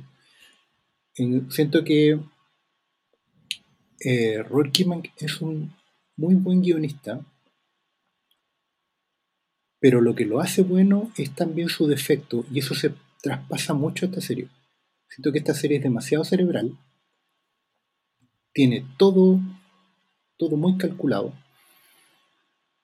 está todo estructurado dentro de un plan desarrollado por alguien que ha estudiado mucho el género, que lo conoce. Si fuera un alumno de clases, sobre superhéroe, aunque se sienta adelante. probablemente uno de los que más sale la pizarra, de los que más levanta la mano, eh, que se queda después de clase trabajando con el profesor Stan Lee, porque Robert Kirkman es un alumno directo de Stan Lee. Todo lo que hace Robert Kirkman es Stan Lee puro. Y creo que eso es justamente lo que no le hace bien a la serie. Siento que la serie es muy, es muy de nicho. Está muy cerrada sobre sí misma, sobre su género. Eh, a pesar de que lo que la salva de, caer en, aguas profundas, digamos, es la capacidad de Robert Kingman de eh, reinterpretar el cliffhanger. Creo que en eso el buen es un maestro. El buen sabe, conoce la fórmula y la sabe aplicar muy bien, que es la manera en que te va enganchando. O sea, yo puedo encontrar malo el capítulo, pero buen sabe dejarme pegado para el siguiente. No porque necesariamente esté apasionado por lo que está pasando, pero sino porque el guionista sabe tirar el hilo para que tú tengas la urgencia de solucionar un pendiente. Esa es la gran gracia del cliffhanger. Esa, esa es una magia negra que muy pocos dominan. Y, y, en eso Kirkman es un maestro y lo traspasa muy bien a la serie. La serie, tú llegáis hasta el final igual, aunque ya en el 2 sientáis que esta cuestión no tiene propósito. Y siento que no tiene propósito eh, porque es una serie donde finalmente, por varios factores, tanto técnicos como de escritura, lo que pasa no importa. Lo que va sucediendo capítulo a capítulo no importa. Lo que mantiene enganchado es la concatenación del, del misterio, de una revelación que no pasa por esconder la mano, sino que pasa por terminar de desenmadejar todas las hebras que ya viste en ese sentido, la escritura es, como ya dije, muy sobresaliente, pero esa misma cerebralidad, por así decirlo, palabra que no existe, eh, siento que es la que la, la aplasta. Que, que, ya desde entrada marca un tono, marca una, una choreza, por así decirlo. No, el título es sintomático, es una declaración de intenciones completa, pero siento que quema ahí mismo las naves. Y que uno llega hasta el final porque, insisto, está bien concatenada, pero siento que termináis completamente desconectado. Es una cuestión que no, no. No importa. No importa lo que pasa. Sabéis que los personajes van a terminar como terminan. Eh, y no porque uno sea más vivo como espectador y, sepa ver los misterios de la trama como un iluminado, sino que porque la emocionalidad de los personajes, la sangre de ellos, se desperdiga por todos lados. Entonces no, no tienen sangre en el cuerpo. Por irme por esa rama. Eso fue lo que no me convenció de la serie. Si viene o no del cómic, eso es algo que podemos hablar más rato. Pero como primera impresión de la serie, es una, serie que no me convence, que no me, no me deja nada, pero a la cual le puedo reconocer el mérito de estar muy bien concatenada. Oye, yo quiero aprovechar esta ocasión para celebrar el que yo creo es un evento único en la historia del Flimcast, en el que estoy en absoluto desacuerdo con todos ustedes sobre esta serie. No, sé qué va a pasar, estoy nervioso, estoy asustado, pero mm, no... A ver, ¿por dónde empezar? Pastor Salas es el que tengo más cerca. Escritura sobresaliente, yo no sé en qué momento de la serie tú viste eso, porque algo que me empezó a molestar muy de a poco fue lo mala que era la escritura de la weá, lo torpe que era para revelarte todos los hechos, los personajes, y, y bueno, lo genérico que eran lo- lo- los dramas de los personajes, y el protagonista, puta, encontré que era un Peter Parker, era como lo más fome de Peter Parker, puesto en un mundo donde nada tiene consecuencias, onda, esta conca- concatenación de la que habla el Pastor Salas, yo, a mí me pasó lo contrario, que encontré que todas las weas que pasaban en todos los capítulos daban lo mismo para el capítulo siguiente y que lo único que importaba, lo único que- que te dejaban era como resolverte este misterio de- del, del- del motivo detrás del ataque de Omniman a los otros hueones. Eh, de- spoilers, cabros, vam- todos vimos la serie completa, así que Yo creo que evidentemente sí. no hueveen. Eh, me, me pasó que esa construcción era, era tan. con las costuras tan visibles. Esta weá, ¿sabéis qué? Eh, te vamos a contar algo, pero te, te lo vamos a dejar inconcluso. Y cuando llegue el momento final, te lo vamos a contar. Y lo hacen como con un. mostrándote el mismo flashback, pero ahora de verdad. Mira, el tipo de cosas que yo en cualquier producto encontraría que son torpes, ¿cachai? Como ¿Mm? como esa weá, como narrativa antojadiza, como ahora el- eh, nos enteramos porque ahora el personaje quiso decirlo, no porque hubo un, desarrollo interesante, se deshacían de personajes, puta, el, el detective Hellboy, que me parecía muy interesante cuando apareció, eh, se lo despacharon como sin, gran, sin grandes dramas. eh, al mismo tiempo sentía que era un mundo muy infantil, como que cuando ustedes hablan de deconstrucción, yo no entiendo dónde ven esa deconstrucción en la serie, porque creo que esta era una serie que, que- que yo viéndola encontré que daba para mucho, pero al mismo tiempo empecé, empecé a encontrar que, claro, como decís tú, la weá no tiene sangre, entonces aparecen todos estos personajes, este mundo tan violento, y yo digo, puta, esto eh, sería distinto si fuera, ponte tú, más Paul Verhoeven la weá, si estuviera como, eh, como criticando algo, que, que- creo que eso lo hace The Voice, como que es súper puntual para criticar este tipo de narrativa, para criticar el momento en el que estamos, ¿cachai? Pero Invincible es más, es más atemporal, es como más en su propia weá, como que no le interesa hacer ese tipo de cosas. Eh, encontré que se contentaba con presentarte a los personajes y con no hacer nada con ellos, porque, puta, te presentan, ponte tú, no sé, a, Monster Girl, que es un concepto que yo encontré súper entretenido, como súper buena la idea, eh, muy Hulk, muy... eh, un casi arquetipo a estas alturas, pero con un giro interesante. Pero como que los weones dijeron, ya, inventamos esa weá que es bacán, listo, no hagamos nada con eso. Como que anuncian que va a pasar algo. Eh, ese último capítulo también lo encontré súper charcha porque encontré que como, como que se dedicó a agarrar todas las weas que habían dejado abiertas para decirte, ah, ahora sí va a pasar algo con esta weá. Eh, lo encontré muy tramposo, muy, muy, muy criticable y creo que es algo que todos criticaríamos si hubiera aparecido en otra parte, en otra película. No entiendo por qué no, en Invincible no lo ven. El protagonista genérico, insisto, para mí es uno de los crímenes más grandes porque, bueno, es la weá que yo alego en Rey de Star Wars, en, en alguna la película Marvel que queráis.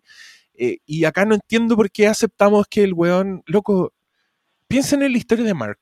Mark es un weón genérico que tiene diálogos del tipo, hey, deja de molestarla, y la otra loca dice, me molesta solo porque soy mujer. Weón, estoy citando diálogos literales de esta weá que yo no podía creer, estaba escuchando en una serie premium de Prime Video con gente como J.K. Simmons y weón nominado al Oscar, ¿cachai? Eh, cuando apareció el personaje de Ezra Miller, que habla de una forma muy exagerada y que dice weas como la humanidad es una enfermedad y yo soy la cura y el weón está haciendo unos zombies que duran un puto capítulo y que no tienen ni una consecuencia en el mundo. O sea, al otro día el weón vuelve a la casa. Entonces yo decía, pero esta serie me está tratando de decir algo con esto. Me está diciendo que vivimos en una sociedad insensible, donde aparecieron por un portal unos extraterrestres que, weón, masacraron una cuadra completa y el otro día el weón así teniendo dramas porque la compañera no le contesta el teléfono. Me cachai como que sentía que las weas que pasaban en el mundo de Invincible no afectaban a los personajes del mundo de, de Invincible. Eh, la otra cabra que decís tú, me pasó lo mismo también. Yo dije, los weones se contentaron con decirte, ah, esta weona se aburrió de trabajar en equipo y de los superhéroes, ahora va a ser una weona solitaria y va a ayudar a gente de internet. Y lo dejaron en eso. Como que siento que tenían que hacer eso y después ponerle una cuestión encima, ponerle la historia que hiciera interesante a ese personaje. Pero se contentaban con dejarlos en, un- en una posición donde estaban pasando cosas, donde tú sí podías ver que sí, que la loca se levanta en la mañana, usa sus poderes para hacerse un café, ¿cachai? Cabros, ni siquiera me he acercado a lo, a lo tiesa y desagradable que es la animación, como que estoy hablando solo en términos de historia de la weá. Porque para mí fue un- una tarea. No, no quería volver a ver eh, otro capítulo, nada me llamaba la atención, nada me parecía interesante pero quería llegar al punto final, quería que la serie, me he sentido así con algunas series, así como, oh, no pasa nada, pero las veo hasta el final y, puta, sí, me terminan gustando, me arreglan lo que pasó, pero acá me pasó un poco lo contrario, fue mm, una decepción terrible y me siento muy solo con, con este juicio Invincible, me encantaría poder tener la conversación al nivel de lo que está haciendo, de lo que está recreando, pero creo que como serie, la weá no funciona. No. le, falta, le falta vida, pero le falta vida en todos los aspectos posibles donde le puede faltar vida. Le falta vida en la animación, le falta vida en la historia. Yo insisto, encuentro que es súper torpe el desarrollo de la weá. Em, creo que es un mundo súper poco rico, que, se, se contentó como con coleccionar tipos de personajes, con poner una agencia tipo Nick Fury, pero, mm, weón, el Nick Fury de esta weá, como, ¿qué, hace? El weón le entrega como el liderazgo de los poderes a un robot que el weón está conspirando brígido, así que está sacando criminales y como que todas esas weas pasan coladas, a nadie le importan. Y, y me parece muy. ¿Sabéis cuándo gana Invincible? Si la pienso un poco como una serie que yo vería todos los sábados a las 11 de la mañana, pero ahí me falta el lado entretenido de la weá, me falta el lado, eh, no sé, divertido de personajes que quiero ver, como de, de- de puesta en escena interesante. También mucho rato pensaba y yo decía, puta, si esta weá tuviera otro estilo, si fuera una animación más expresiva, me habría gustado cuando tuvo el flashback de, los de los Supermans masacrándose en esa ciudad sofisticada del futuro. No sé, pero, pero la vi ahora y la encontré un poco ridícula y me dio rabia que esa fuera la weá que se estuvieran guardando. Ese era como el, el gran remate después de ocho capítulos era ver esa weá.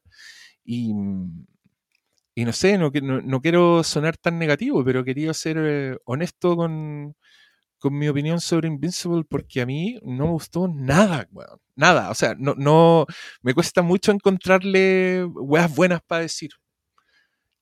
Y pido perdón. No, es que, ¿sabéis que yo, la- por qué me interesaba tanto esta entrada en la conversa? Es porque siento que esas cosas que tú ves están. O sea, yo, yo no te podría decir que Mark es un personaje con tridimensionalidad de entrada. Y yo creo que la pelea de los Supermanes que se guardan de este planeta en donde, qué sé yo, kryptonianos nazis, si queréis llamarlo, Los kryptonianos supremacistas blancos. Claro, eso es que eso es, básicamente. Y, y de pronto tú decís, claro, pues, eso es lo que se estaban guardando, en realidad no me parece interesante. Y esa era la gran sorpresa. No, po. Esa no era la gran sorpresa. Yo para mí, el- el yo, yo, yo siento, y, a- y acá yo puedo estar. Creo que entiendo a lo que se refiere Oscar con respecto al manejo del plot twist que hace Kirkman en general. Porque lo que hace Kirkman no es hacerte un plot twist con algo sacado de, ninguna parte. No te mata un personaje por matártelo. eh, o, te- o- o derechamente hace eso. Mata un personaje por matártelo porque los personajes deberían poder morirse sin que sea eh, eso una razón de fraccionamiento de la personalidad del resto. O sea, si tú vives en un mundo en donde la gente se muere, que un personaje se muera puede ser una clave sin necesidad de estar sacado, preparado, condicionado en el resto de los personajes. Eh, entonces entiendo a lo que se refiere Oscar cuando dice que el manejo de eso de Kirkman es bueno. Y me pasa con la revelación de los kryptonianos supremacistas, que no me interesa esa revelación. No me interesa que Mark sea un pendejo empaquetado al que no le afecte que tiene sangre del el resto de un, de un villano en el capítulo 7, eh, pero sí le afecte que su padre lo haga atravesar un tren en el final. no es saber que viene de una raza supremacista. Es qué le hace a él en la relación con su padre. Entonces, puedo entender, de hecho creo que todo lo que dices es cierto. Sin embargo, creo que es cuando llegan los quiebres, y esto es muy de Kirkman, revaloras a los personajes y por qué han hecho o cómo son quienes son.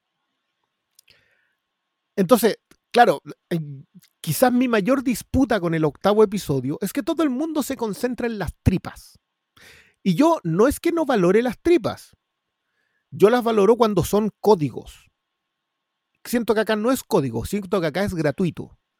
Pero a mí me parece interesante la conversación padre-hijo independiente de los desmembramientos alrededor. Porque esa conversación padre-hijo me revalora lo que yo antes veo como poco. El capítulo de los zombies, ¿para qué me sirven esos zombies? Pues esos zombies tienen la consecuencia de ser lo único que frena medianamente a Omniman hacia el final y lo único que es Nick Furia, que parece que no es nada, pero si lo piensas durante un minuto, te das cuenta de que en realidad el gobierno sí tiene control sobre los superhéroes en este universo, a diferencia de Nick Furia.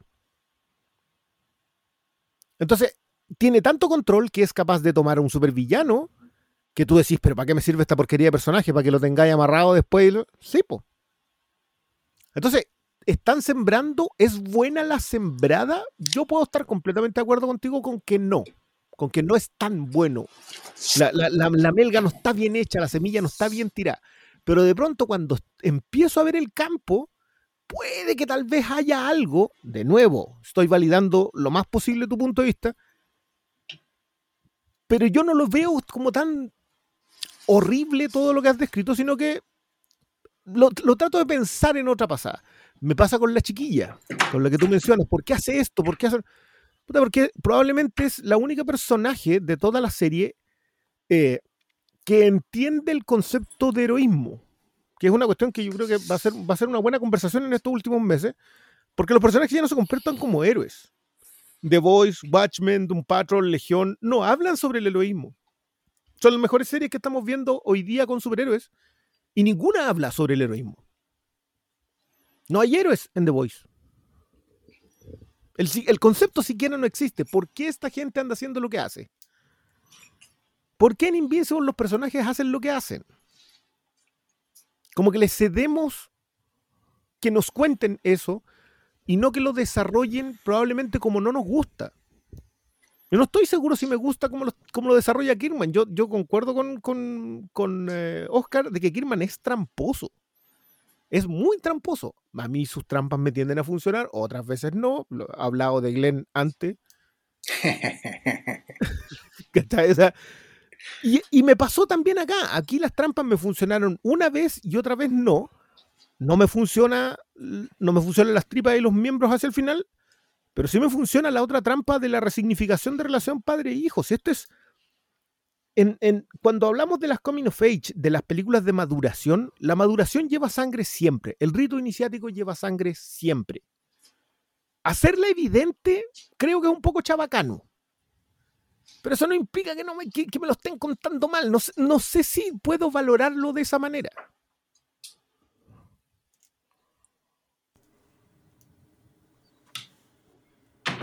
¿Qué dice el Paulo? No, es que yo lo estaba escuchando a Brione cuando habla de que no le funcionan las tripas. a mí sí me funcionan, porque creo que en el, puesto en el contexto de lo que cuentan en el último episodio, sí te resignifica eh, la relación padre-hijo y por qué eh, alguien que puede cortar cabeza, destruir, convertir a, a, las personas comunes y corrientes en, en nada, en donde realmente son seres superpoderosos que pueden que nos tratan como hormigas, todo, todo el nivel de gore es puesto para ponerte en perspectiva el nivel de poder que tienen, el desamparo que tienen los seres humanos en este mundo, eh, la importancia de la batalla que se está dando y por qué eh, el quiebre que se da cuando él deja de eh, su objetivo de, frente a Mark con la conversación final, tiene el poder que tiene para mí. ¿Por qué funciona? Entonces, yo sí creo que, que el que la, que la sangre y las tripas, eh, especialmente en el último capítulo, y porque yo lo celebré, es porque para mí, por un lado, estamos tan idiotizados con el género del superhéroe, en donde nos muestran siempre la misma weá. Aquí eh, te muestra un nivel de, de violencia que para mí es, mucho más grande que la que se, aunque es animada, es mucho más grande que la que se muestra en The Voice, pero con un objetivo, que para mí es hacer el quiebre final de, del papá, de por qué él para de, de bueno, si, si esto no me funciona, voy a destruir todo este mundo, ¿cachai? Entonces, por, por ese punto, aunque eh, creo que a mí ya son los que sí disfrutamos de la serie, igual yo tengo marco esa diferencia porque creo que todo lo que está construido desde el principio eh, está pensado para, para que en servicio de lo que quieren contar. También yo soy de los que cree que la animación tiene un objetivo, está hecha así porque responde a una tradición de cómo son las series de animadas eh, para los para los hombres en Estados Unidos, desde la época de J. Joe, desde la época de He-Man, y para atrás, como ese, que esa se ve así y no se ve como, no sé, como Chingeki o como los animes más pulentos que están actualmente en, pantalla, porque también quiere eh, trasladarse a lo que es una tradición de entretenimiento para los para los hombres, ¿cachai? Eh, entonces yo creo que por ese lado también va la decisión artística de, que esta serie se vea anticuada, se vea, y por eso a mí no me molesta porque me, me sitúo a verla y, ya entro en la onda que me, que me, están proyectando, pero también es porque como eh, soy un hijo de los 90 también consumí muchas muchas de esas series animadas, ¿cachai? Oye, yo, yo, quiero, perdona que te interrumpa, Malo, yo quiero retroceder sobre un punto que me gustó mucho, perdona que, que lo anoté y no, no quiero que se me, se me, escape porque tiene que ver con lo que estabas diciendo recién. Eh, Para mí hay algo sobre la sociedad insensible en, en, en Invincible. ¿eh? Yo, yo, creo que cuando tú decís, claro, llegan unos extraterrestres que envejecen, o sea, que tienen un, un, una, un cronograma de vida distinto, eh, y vemos lo que es Omniman en esa pasada, y a la gente no le impacta, a los personajes no le impacta, siguen como si nada al otro día. Y claro que es una sociedad insensible. De hecho, el único momento en donde vemos a la sociedad sensible al respecto es cuando pasa lo que pasa con Omniman. Recién ahí vemos que están todos desesperanzados, las noticias hablan de, qué es lo que acaba de pasar porque pierden eh, un símbolo de defensa contra cualquiera de esas cosas. Eh, y, y, y, no, me, no me desagrada, de hecho, la lectura de una sociedad insensible. No lo había pensado hasta que lo pusiste ahí, como algo negativo, pero, pero que creo que puede tener también los dos, las dos miradas. Puede que, puede que, o puede que sea ineptitud nomás. Puede que tenga razón yo, creo, yo, creo, que lo contaría como lectura si hicieran algo al respecto, pero yo lo dije como algo que no están haciendo nada. O sea, y, tú, y lo que tú decís es que ellos ven, ven a Omniman como un protector, es como yo no lo veo en la serie. O sea, en la serie Omniman no, participa en esa weá, salvo en el minuto que viene a como a salvar el hijo. ¿Cachai? Y, creo que es una weá que pasa como en varios días y los weones lo intentan muchas veces. Eh, a, lo, que yo creo que es como, yo lo veo como una falla de construcción de mundo. A mí ese mundo me parece incompleto en lo que, en lo que nos presenta, ¿cachai? Y no me parece lo suficientemente rico como para llamarme a mí a llenar los vacíos, porque no lo siento como no lo siento como mm, omisiones, lo siento como condoro, ¿cachai? Em, pero creo que también va eso en la voluntad de querer ponerle. O sea, también entiendo, no sé, pues si, a Paulo cuando tú le gusta el cómic, sabe para dónde va, sabe para qué están ciertas cosas, puta, no, no le van a parecer inarticuladas como me pasa a mí, ¿cachai? Por ejemplo, con esa weá. O en el, en el caso tuyo, de repente, claro, que también conocí más el género de superhéroes y, podéis llegar a apreciar esas cosas, pero mi crítica es que yo, yo creo que no hace nada con ellas. O sea, cuando tú decís que con la chica explora el concepto del superheroísmo, yo no veo que explore nada, veo que te muestra una situación nomás, que para mí no es suficiente para llamarlo ficción satisfactoria, ¿cachai? Pero no sé, o la segunda temporada de esta weá me va a hacer cambiar completamente de opinión porque va a agarrar todas esas cosas y sí va a ser definitivamente algo. Pero a mí hasta el momento no. Puta, me, parece torpe. Me parece, me parece una narración muy torpe que, nosotros castigamos usualmente en, los productos que no nos gustan. Sí, es que yo, es que yo siento que, o sea, yo, yo no, de nuevo, no creo que no tengas razón, pero sí puede tener que ver con la voluntad o puede tener que ver con, con que el tipo de narración me hizo más sentido, con que la seriedad muy apocada, porque, porque convengamos que es el gran problema de esta serie, que eh, no logra pasar por ninguno de los dos lados. O sea, no pasa por el lado de ser completamente de construcción superheroica en serio, con subtexto, con entramados más profundos que implican que los personajes están ahí como representantes del mundo, por un lado, o por el otro lado de, de ser comedia de acción. O sea, no, no está ni- como no está en ninguna de esas dos vertientes, eh, corre por un, por un lado súper desnivelado. Yo, yo en, ese, en, en ese sentido estoy como bien de acuerdo contigo que puede ser un problema narrativo. ¿Sabes lo- Puede que tenga que ver con que yo le pongo el... Yo veo el potencial Mm. donde eh, tú solamente ves la torpeza, que, que de nuevo, no creo que no esté. Simplemente creo que hay un juicio de, de- de valor del narrativo en el cual creo que ni, ni siquiera los cuatro estamos de acuerdo. ¿ah? Yo creo que los cuatro estamos, estamos con, por eso tú también estás en desacuerdo con los, con los tres. Sí. Eh, yo, yo, por ejemplo, no, no- cuando eh, eh, Malo dice que la significación de la sangre y las tripas, que yo creo que mi problema es que lo siento gratuito. Sé que es importante mostrarte lo impresionantemente destructivo que es Omniman y lo poco que le importa la vida humana, pero ya me habían mostrado eso cuando va a hacer el paseo al, al otro planeta. Sí. Destruye un mundo completo, un universo completo. A ver, es que, Entonces, ¿saben ¿No era qué? necesario mostrarme esto, quizás? Dale. Lo que pasa es que eh, es súper importante que pongamos en evidencia el contrapunto que estamos teniendo como el reflejo de lo que la serie Invencible significa para las adaptaciones. Porque llegamos en un momento en que tú puedes poner en pantalla una serie como Invencible, que es una serie que es completamente cerrada. Si ustedes se fijan bien, las flores a Invencible, como bien dijo Cristian en un principio, de repente vi todas las flores y de pronto silencio. Las flores a Invencible vinieron en un 100% de gente que conocía el producto, que conocía el cómic, que le gustaba el cómic. Si uno googlea, que lo hice, todos los, los comentarios de esto es la mejor serie, eh, eh, artículos sobre por qué deberías estar viendo Invencible, por qué Invencible está dentro de las 10 mejores series, adaptaciones de cómic, todas venían de gente que disfrutó mucho el cómic, que lo disfruta y que entiende lo que está puesto en pantalla. Voy a volver sobre esto. ¿Por qué es posible hoy en día que Invencible esté en pantalla? Es porque llegamos a un momento en que la audiencia de adaptaciones de cómic ya tiene el suficiente background para aceptar un producto que es completamente cerrado.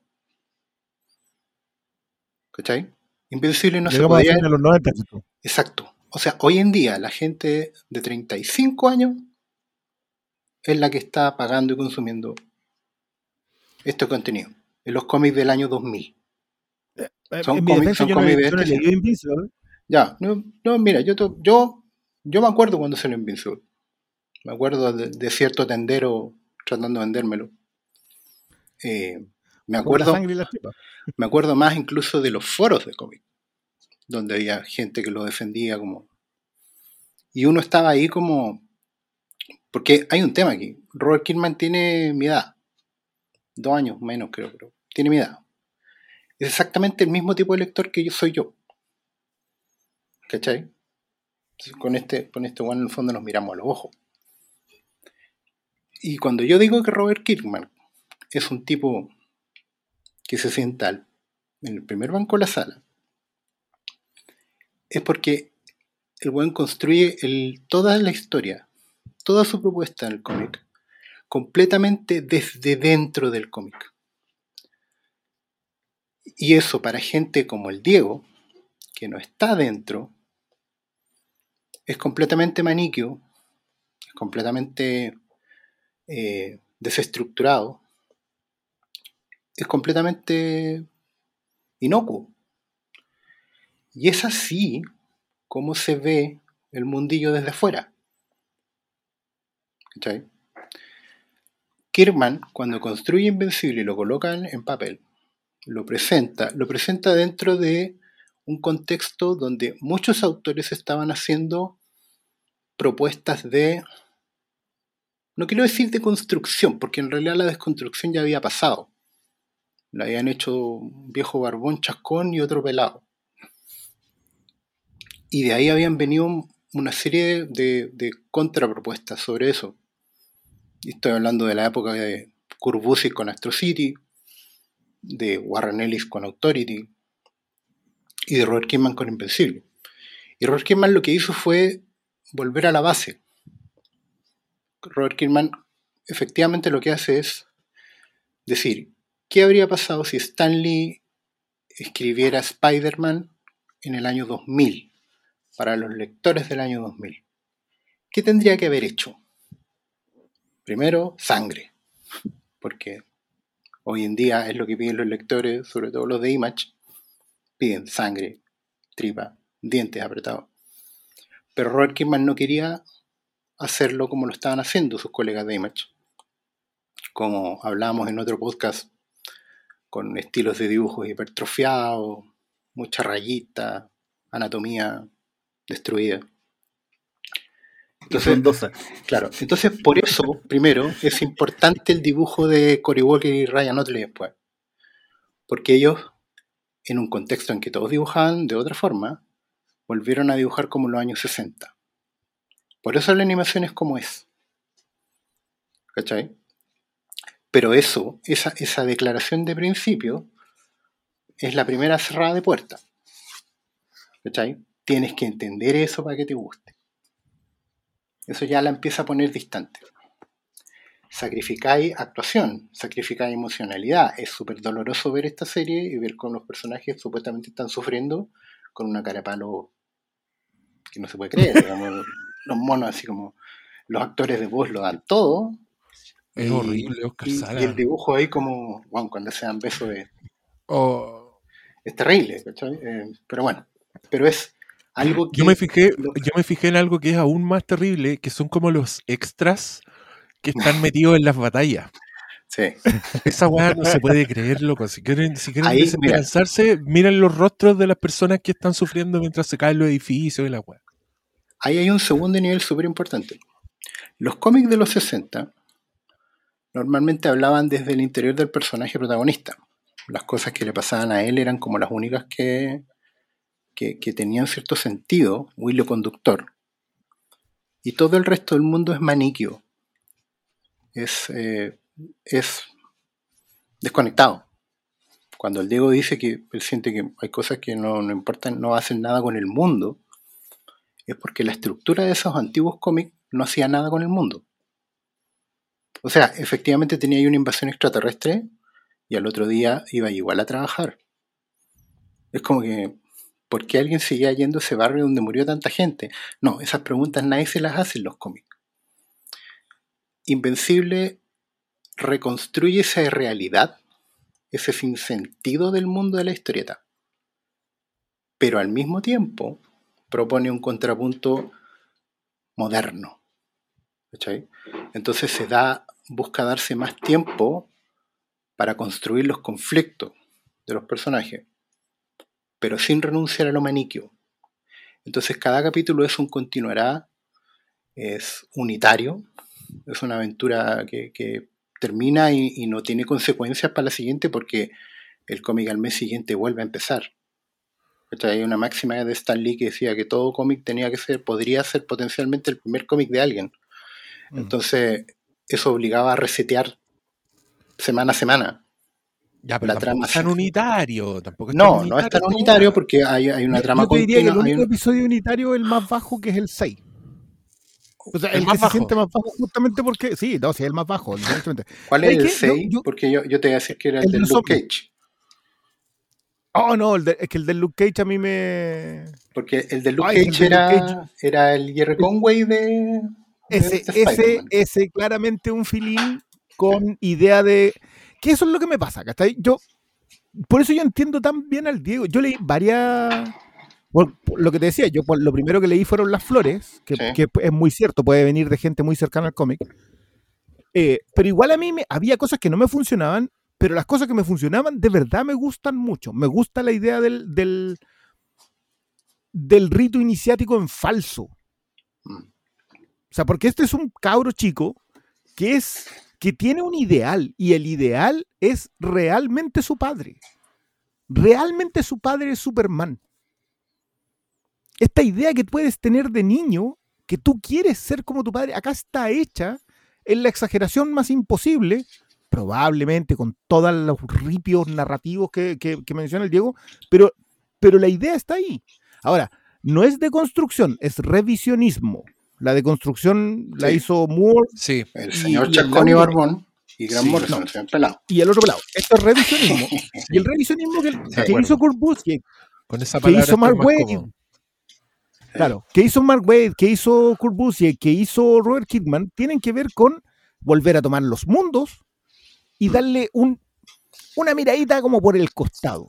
Y a mí esa miradita por el costado, independiente de lo tiesa, eh, me parece que tiene, que tiene muchas cosas para explorar. El capítulo de Jerry Conway que dice que, que les pido perdón a los a los escuchas por la referencia que puta madre, no van a entender. Ni en la zona fantasma igual habrían como seis pelagatos lo entienden. Pero ese Qué paja, episodio, ese- ese- Qué paja. sí sé, lo sé, po. por eso pedí disculpas. Eh, pero ese episodio, súper contenido, que solamente tiene un, un- ojo de águila, tiene, tiene a Omniman mirando de afuera, que tú no entiendes en ese momento por qué lo está haciendo. Y yo creo que, que es justamente el mayor problema. La apuesta al misterio de esta historia no tiene mucho sentido narrativo. O sea, como ya te dijeron que el tipo es un criminal, el por qué no me parece tan interesante como el peligro de que lo sea. Y como todo está inclinado al por qué y no al peligro, excepto en los ojos de este Nick Furia, en realidad no el Nick Furia, sino que el director Huesos, Sí. todo concentrado en él, a mí me parece muy interesante. Pero de nuevo, entiendo cuando alguien me dice, ¿sabéis que estos personajes no me interesan para nada? ¿Vale? No sé si eso implica que estén mal hechos. Es que todo, es que todo eso es adrede. No, yo creo que Al sí. final, al final, mira, al final todo eso mal hecho es adrede. Porque el bueno que está haciendo es poner en pantalla, poner en papel primero y en pantalla ahora, porque la adaptación es literal, eh, ese contrasentido de tener personajes que son arquetípicos siempre y que tienen una narración arquetípica, formulaica, eh, con un baño de, de modernidad basado en tripa y en agenda progre, al fin y al cabo. ¿Cachai? Eh, eso, eso que es adrede, es para el creador una forma de abrazar el género, ¿cachai? De, de blindarlo, de, de, de devolverlo, de, de hacerlo mirar a su raíz. El problema es que lo aliena. ¿Cachai? Y, y lo aliena, como estamos viendo, narrativamente, apreciativamente, deja fuera a todo el resto de los espectadores. Entonces, para mí es sintomático en un sentido que, insisto, puede ser que venga de mi propia experiencia, pero también yo me hago la pregunta, quizás mi experiencia está ocurriendo porque está pasando esto. Y es que las adaptaciones de cómic llegaron a un nivel en que el público ya puede aceptar que exista una weá que es completamente cerrada y que deja todo el resto afuera. ¿Cachai? Hay gente que se va a poner a ver Invencible, que la va a encontrar así, pero va a ver que es tan literal, tan como debería ser el cómic, que va a decir que está buena. Cuando en realidad probablemente no les gustó tanto. Es algo que había empezado a pasar con The Voice. ¿Cachai? Donde porque también vivimos en un, en un escenario que por culpa de las adaptaciones de Marvel, todo es superlativo, todo es buenísimo, todo es la mejor escena de, todo es completamente de excelencia para arriba, con todo es sobre esdrújulo, ¿Cachai? Eh, cada cinco minutos estamos teniendo la experiencia de nuestras vidas. Entonces, la necesidad de no quedarse afuera hoy en día permite que tengas una cuestión completamente críptica, como Invencible, ¿cachai? Eh, completamente cerrada y no pase nada. ¿Cachai? No. Sigue existiendo. Porque el, el- Sí, porque la. Dale, dale. Yo, yo, yo había No, no. tratado de interrumpir como cinco veces, quiero decir. No, es que a mí lo que me pasó es que cuando yo vi el primer, cuando vi el primer capítulo, eh, yo dije, esto, esto no le va a gustar a nadie. Se me hizo muy largo. Son, eh, esta serie es 40 minutos los, capi- los capítulos. Eh, entonces yo realmente cuando la vi la primera vez dije, esta cuando no le va a nadie. Porque es algo que, que va contra todo lo, lo que usualmente se hace en términos de hacer amigable un, una historia. Entonces, yo concuerdo completamente que es un proyecto muy cerrado. A mí sí me sorprendió que eh, tanta gente eh, le tirara flores porque A mí también. para mí, para mí iba a ser algo que... Por razones distintas. no, pero es por razón distinta, obviamente, porque a mí era. Porque yo enganché con la serie, con lo que quería proponer. Me puse en el. En el. En la onda de la serie, porque por un lado sabía lo que se venía.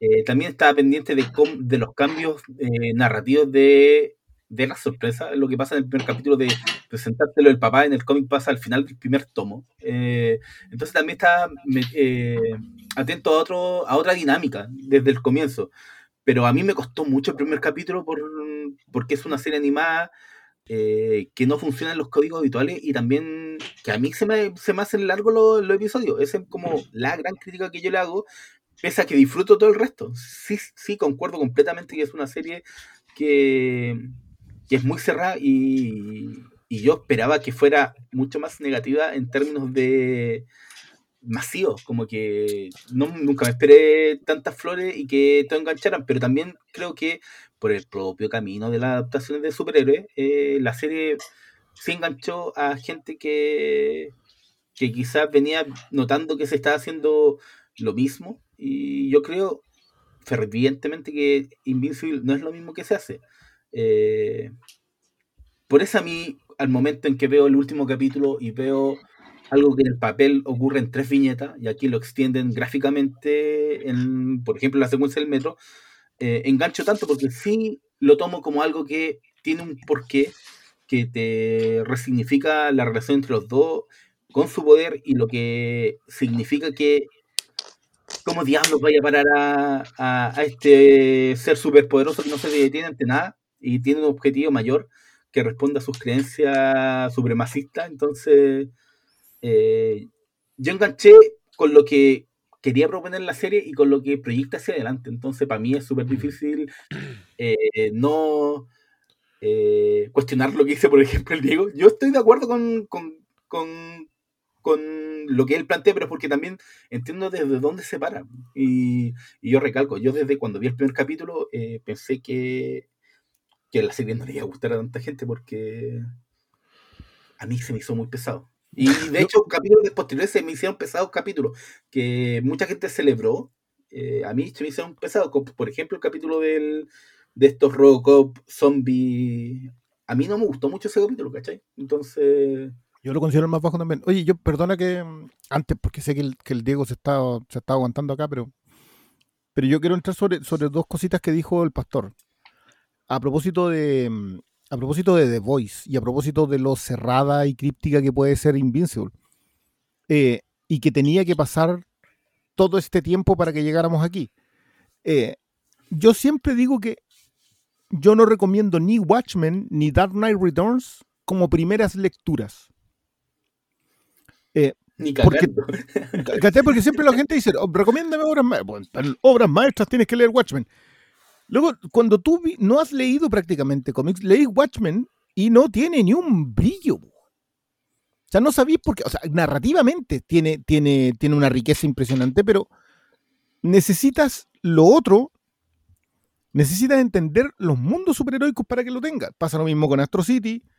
Eh, O sea, piensa en el final de Watchmen, eh, el giro, ese de lo hice hace 30 minutos, hice- no, no esa- tiene, no tiene el mismo impacto si lo- es excepto, tu primer excepto cómic. si, si has visto películas de James Bond. pues sí, pero si es tu primer cómic, eh, cuesta que tenga el mismo impacto. No, por claro. lo- sino que como por lo menos la tradición del número cerrado, del cómo en cada número generalmente lo, el, el malo eh, se contaba, sabotea, se- no, no, si, si se la, idea, sabotea, la idea de villano de cómic. po. Pero, pero, ¿me entendí? Me pasa también con The Voice. Yo creo que The Voice existe hoy día como revisión de los éxitos del cine. Sea, obvia, no, no tenemos que volver a discutir esa escena, la escena de las del de Girls Can Do It, ¿cachai? No, no tenemos que discutir, porque eso es- está hecho como una forma de revisionismo de lo que ya hemos visto en pantalla. Siento yo que, el- que Oscar acierta, pero con precisión al decir que teníamos que llegar hasta aquí para que algo como Invincible se pudiera hacer. Creo que teníamos que llegar hasta aquí para que algo como The Voice se pudiera hacer. Pero The Voice es Garth Ennis. Es un tipo completamente desencantado del género. Mientras que este es Robert Kirkman, que es un tipo completamente encantado del género. Entonces, como alguien encantado, esto es como. No, no, no se me ocurre. Es que esto es muy de los 90 para nosotros, Diego. Yo, yo entiendo que, que tú lo, lo considerarías una lata porque lo más probable es que lo sea.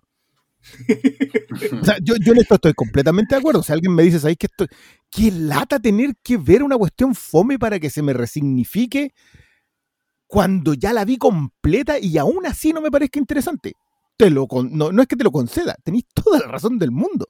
Lo que pasa es que para nosotros, y, y- y también por eso yo creo que el, el- el Oscar, independiente de lo que diga que no le gusta, sabe que, que, que, lo- que las señales de luces para que él atienda la, el llamado están ahí.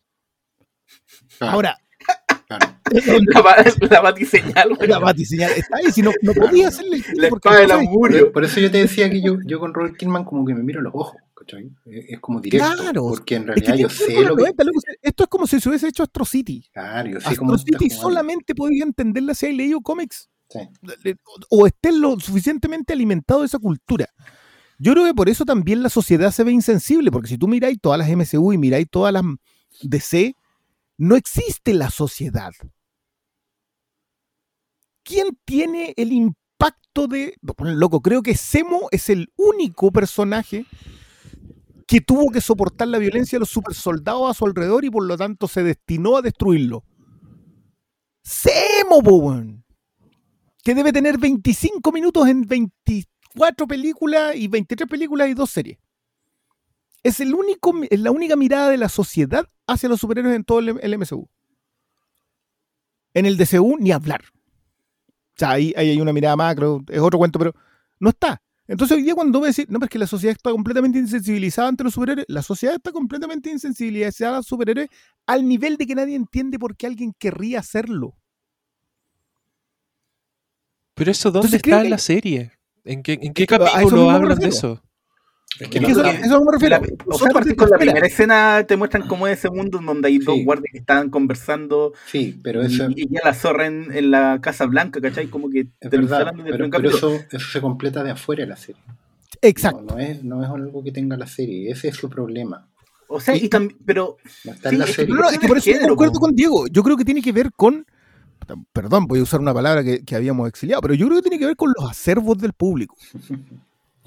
Y por eso también es tan desnivelado cuando a alguien no le gusta, cuando a alguien le gusta pero sabe, cuando a alguien le gusta, cuando a alguien no le gusta y sabe, cuando a alguien le gusta y sabe lo que viene. O sea, aquí nosotros cuatro estamos en lugares completamente distintos. Paul Malo vio la serie, leyó el cómic. Oscar no le gustó, pero entiende que lo- escucha el llamado, pero no quiere atender.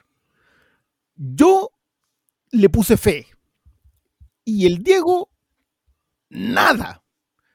Y ninguno está completamente invalidado, siento yo. Yo creo que, no sé, puede que los míos no sean tan buenos puntos, pero yo los escucho a ustedes tres y digo, ya sabéis que les creo, les creo completamente. No, no sé si eso esté mal. No, a mí, a mí lo que me tiene impactado es que yo creo que esta weá últimamente es una serie. Es una serie que vimos en Prime Video y que se está comparando con cosas como The Boys, que en mi opinión hacen cosas completamente distintas, que se paran solas, que no necesito un anexo. Eh, en verdad estoy, estoy bien anonadado porque esto básicamente ha sido de, bueno, eh, no te gusta porque no lo entiendes, eh, como lo entendemos nosotros.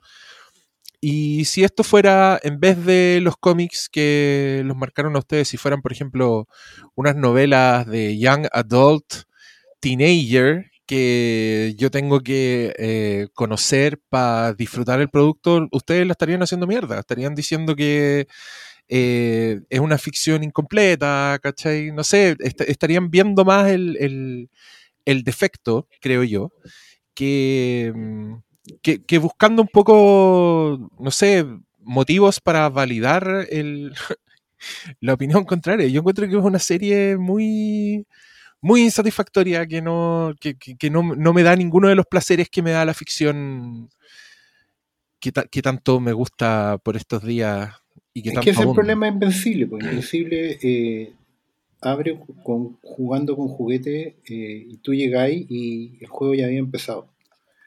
Y tenéis que esperar el, el turno para entrar y el turno no llega nunca. ¿Cachai? Porque es como muy solo para iniciados, es muy casa en el árbol. Mira, en su momento, eh, cuando salió Invencible, yo no, no quise ir, no quise leerla. Para ¿cachai? iniciados. Y no, y no quise leerla porque eh, entendía que el enfoque era válido, eh, volver a contar la historia de Spider-Man, pero hoy, pero no me gustaba cómo lo hacía. Sentía que era, era demasiado, me acuerdo haber leído los tres primeros. Y de hecho me pasó una cuestión que es ultra ñoña, pero que tiene que ver justamente con, con el punto que estoy planteando. El look de Omni-Man, con ese bigote y ese pelo medio encanecido, es, es una recreación del look que tiene eh, el esposo de Luisa Lane en el último número de Superman clásico. Es una ¿Qué le pasó al historia hombre del mañana? que le pasó al hombre del mañana. Es, en realidad es Clark Kent, que se retiró del mundo y se convirtió en un humano normal. Y tiene ese look.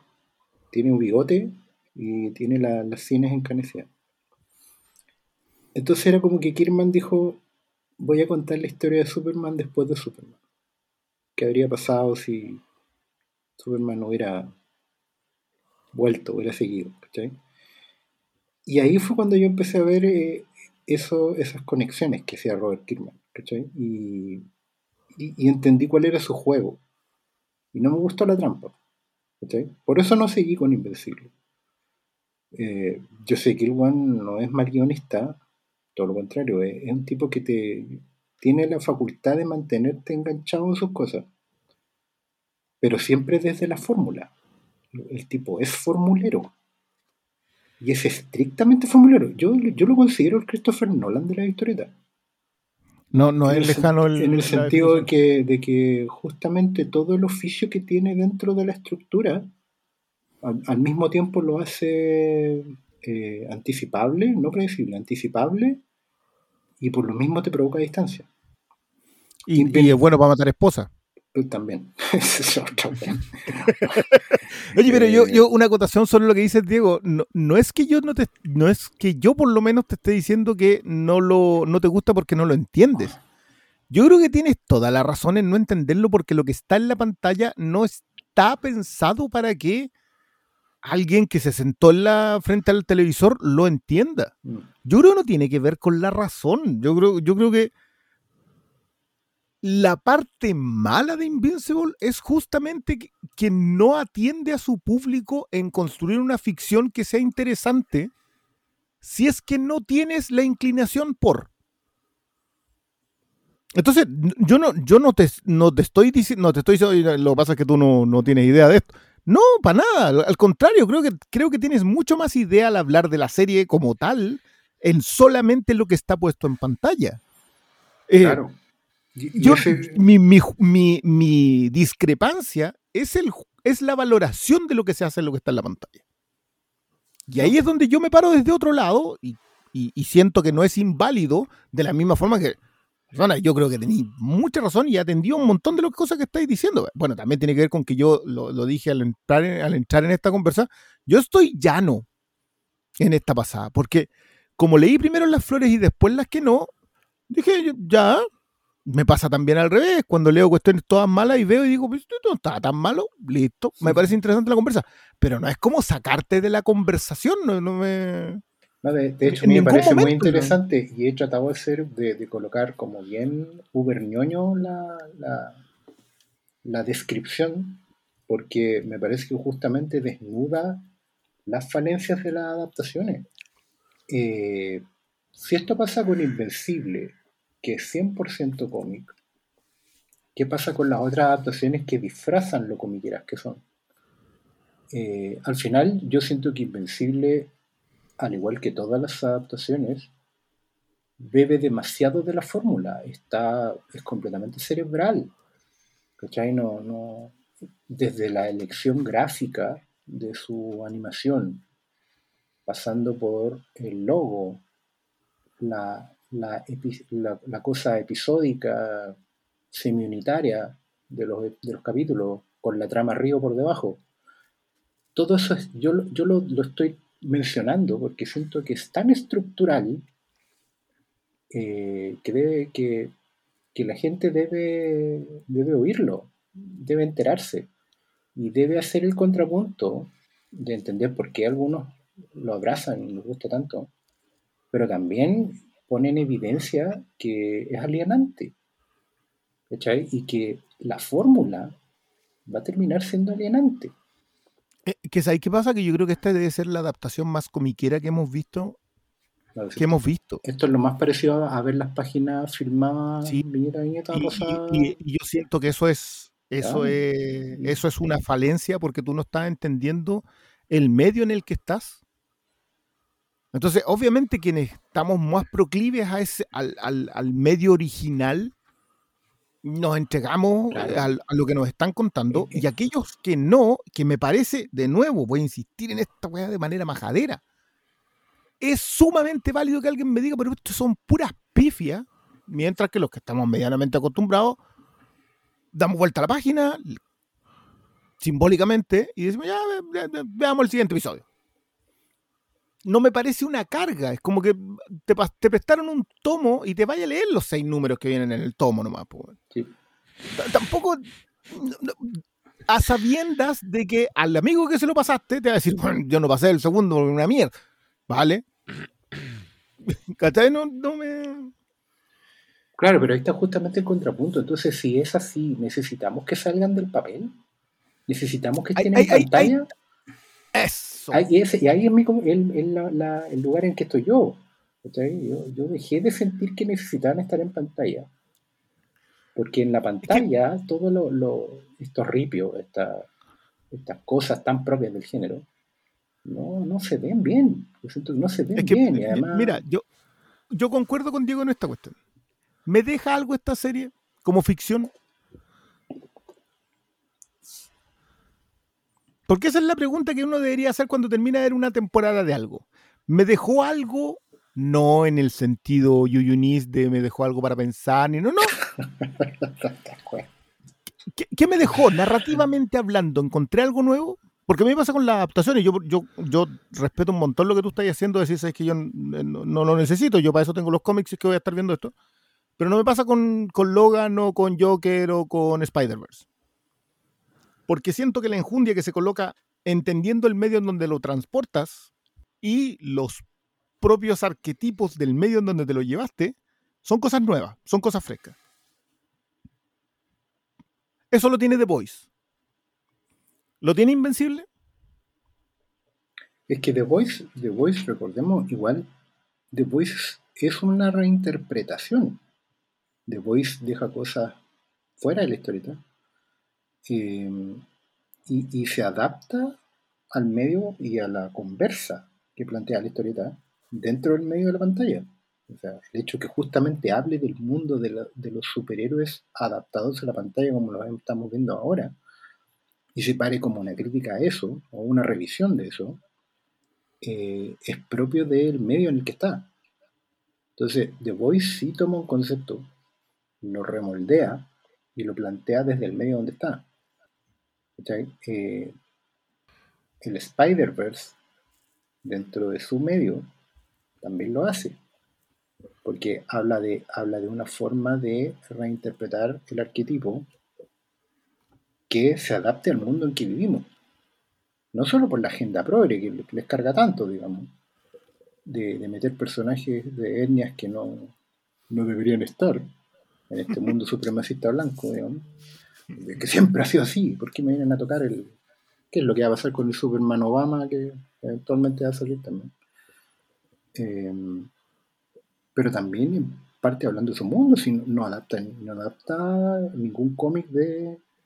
Pero, pero lo que tiene Spider-Verse de honesto es lo que tiene falso Marvel, cuando te va a vender un Civil War que ni siquiera toma el concepto de la historia de Civil War para adaptarlo a su medio, simplemente engancha con un título para que tú creas que estás viendo una adaptación cuando en realidad estás viendo fórmula. Eh, entonces, los ejemplos de positivos de adaptaciones, en realidad sí son adaptaciones, diría yo. Lo demás es fórmula. Adaptaciones hay muy pocas.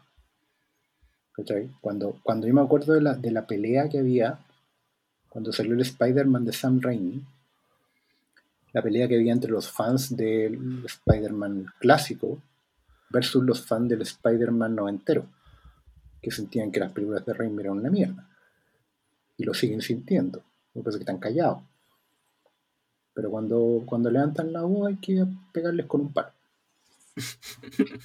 Eh, porque eso no era Spider-Man, digamos, ese era el, ñoño de lentes de Ditko, el mamón de Romita. Eso no es Spider-Man, Spider-Man es maduro, es adulto. Es chistoso. Claro, sí, y tiene, no anda llorando, no anda bailando yo, vi a Peter Parker haciendo esa mierda.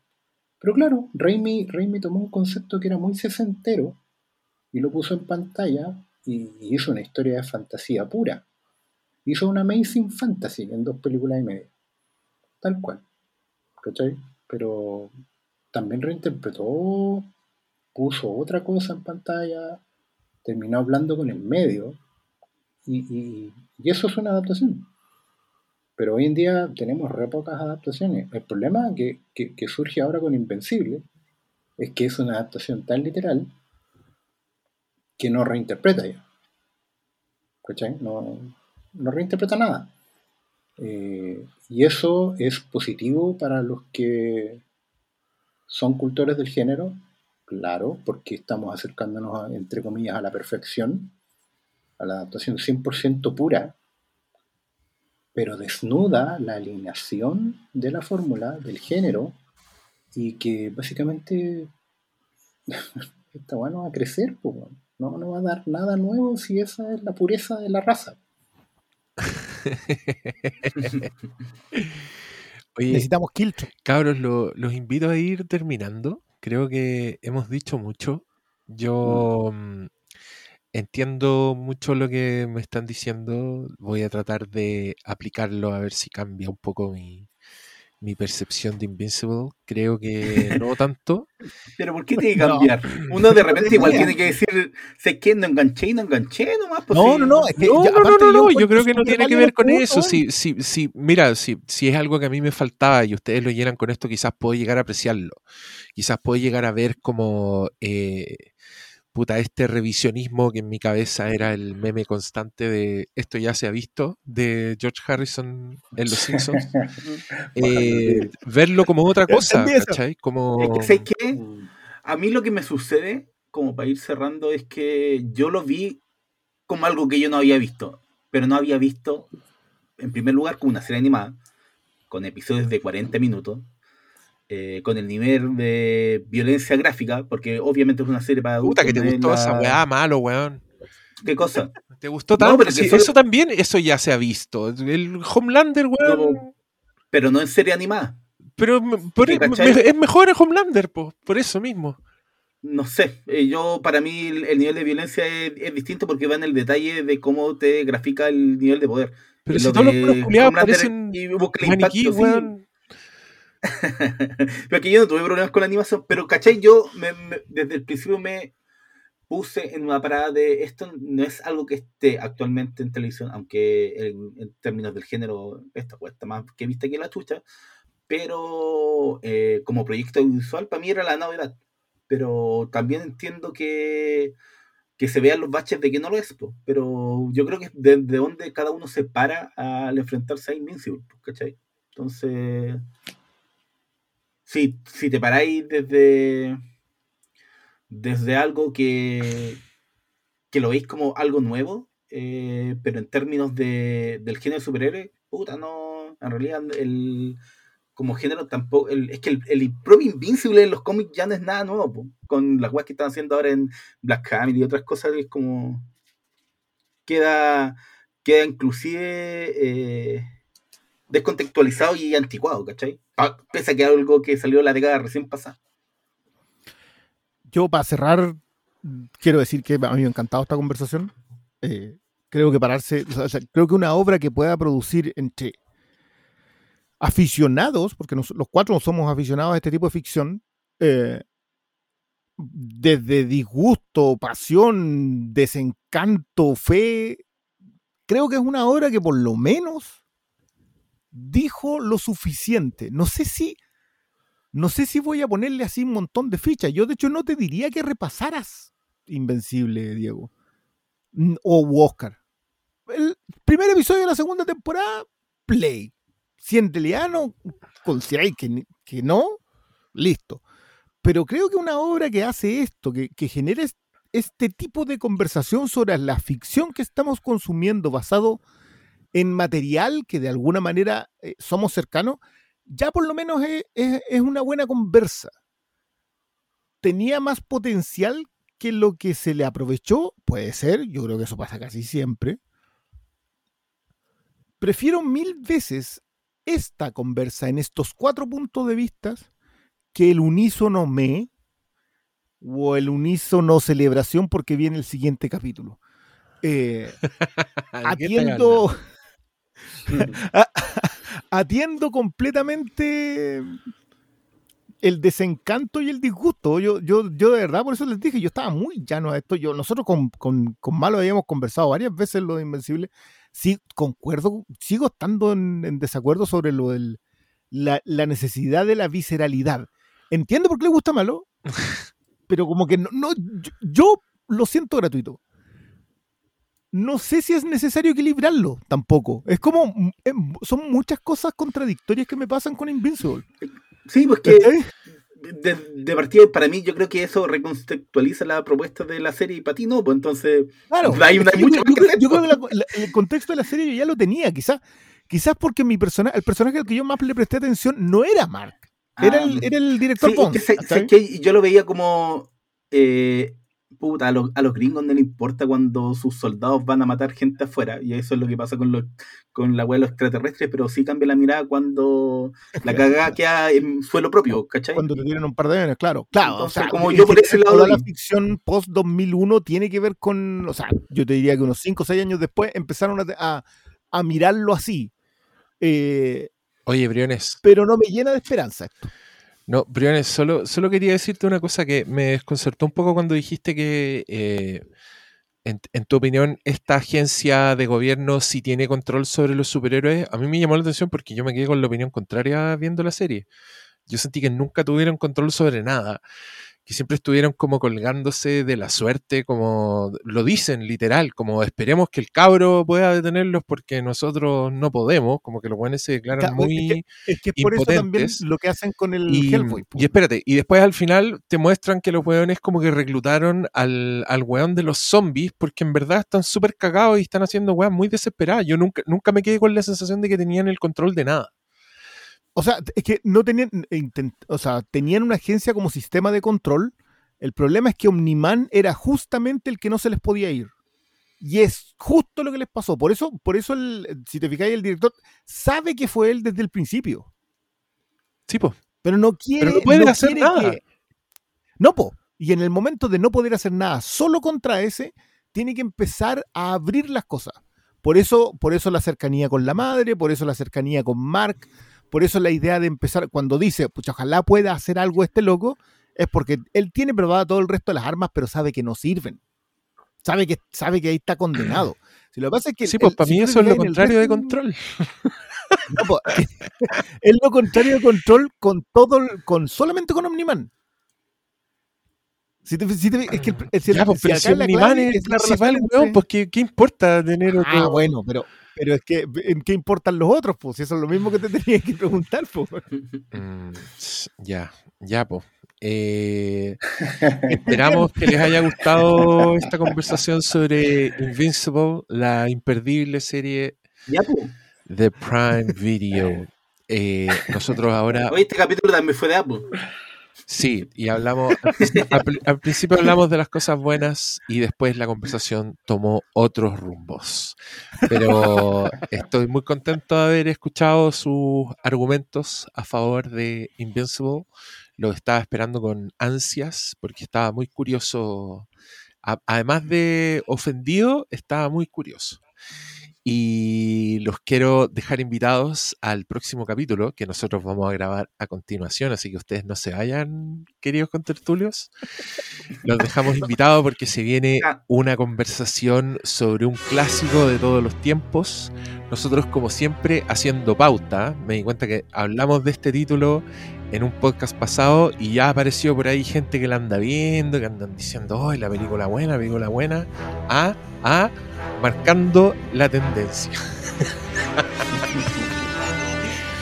Pero los dejamos invitados al próximo capítulo que va a ser sobre... Mm. Puse música, puse música de fondo, para que la gente cache, para que la gente vaya cachando. Gracias por escucharnos y hasta el próximo.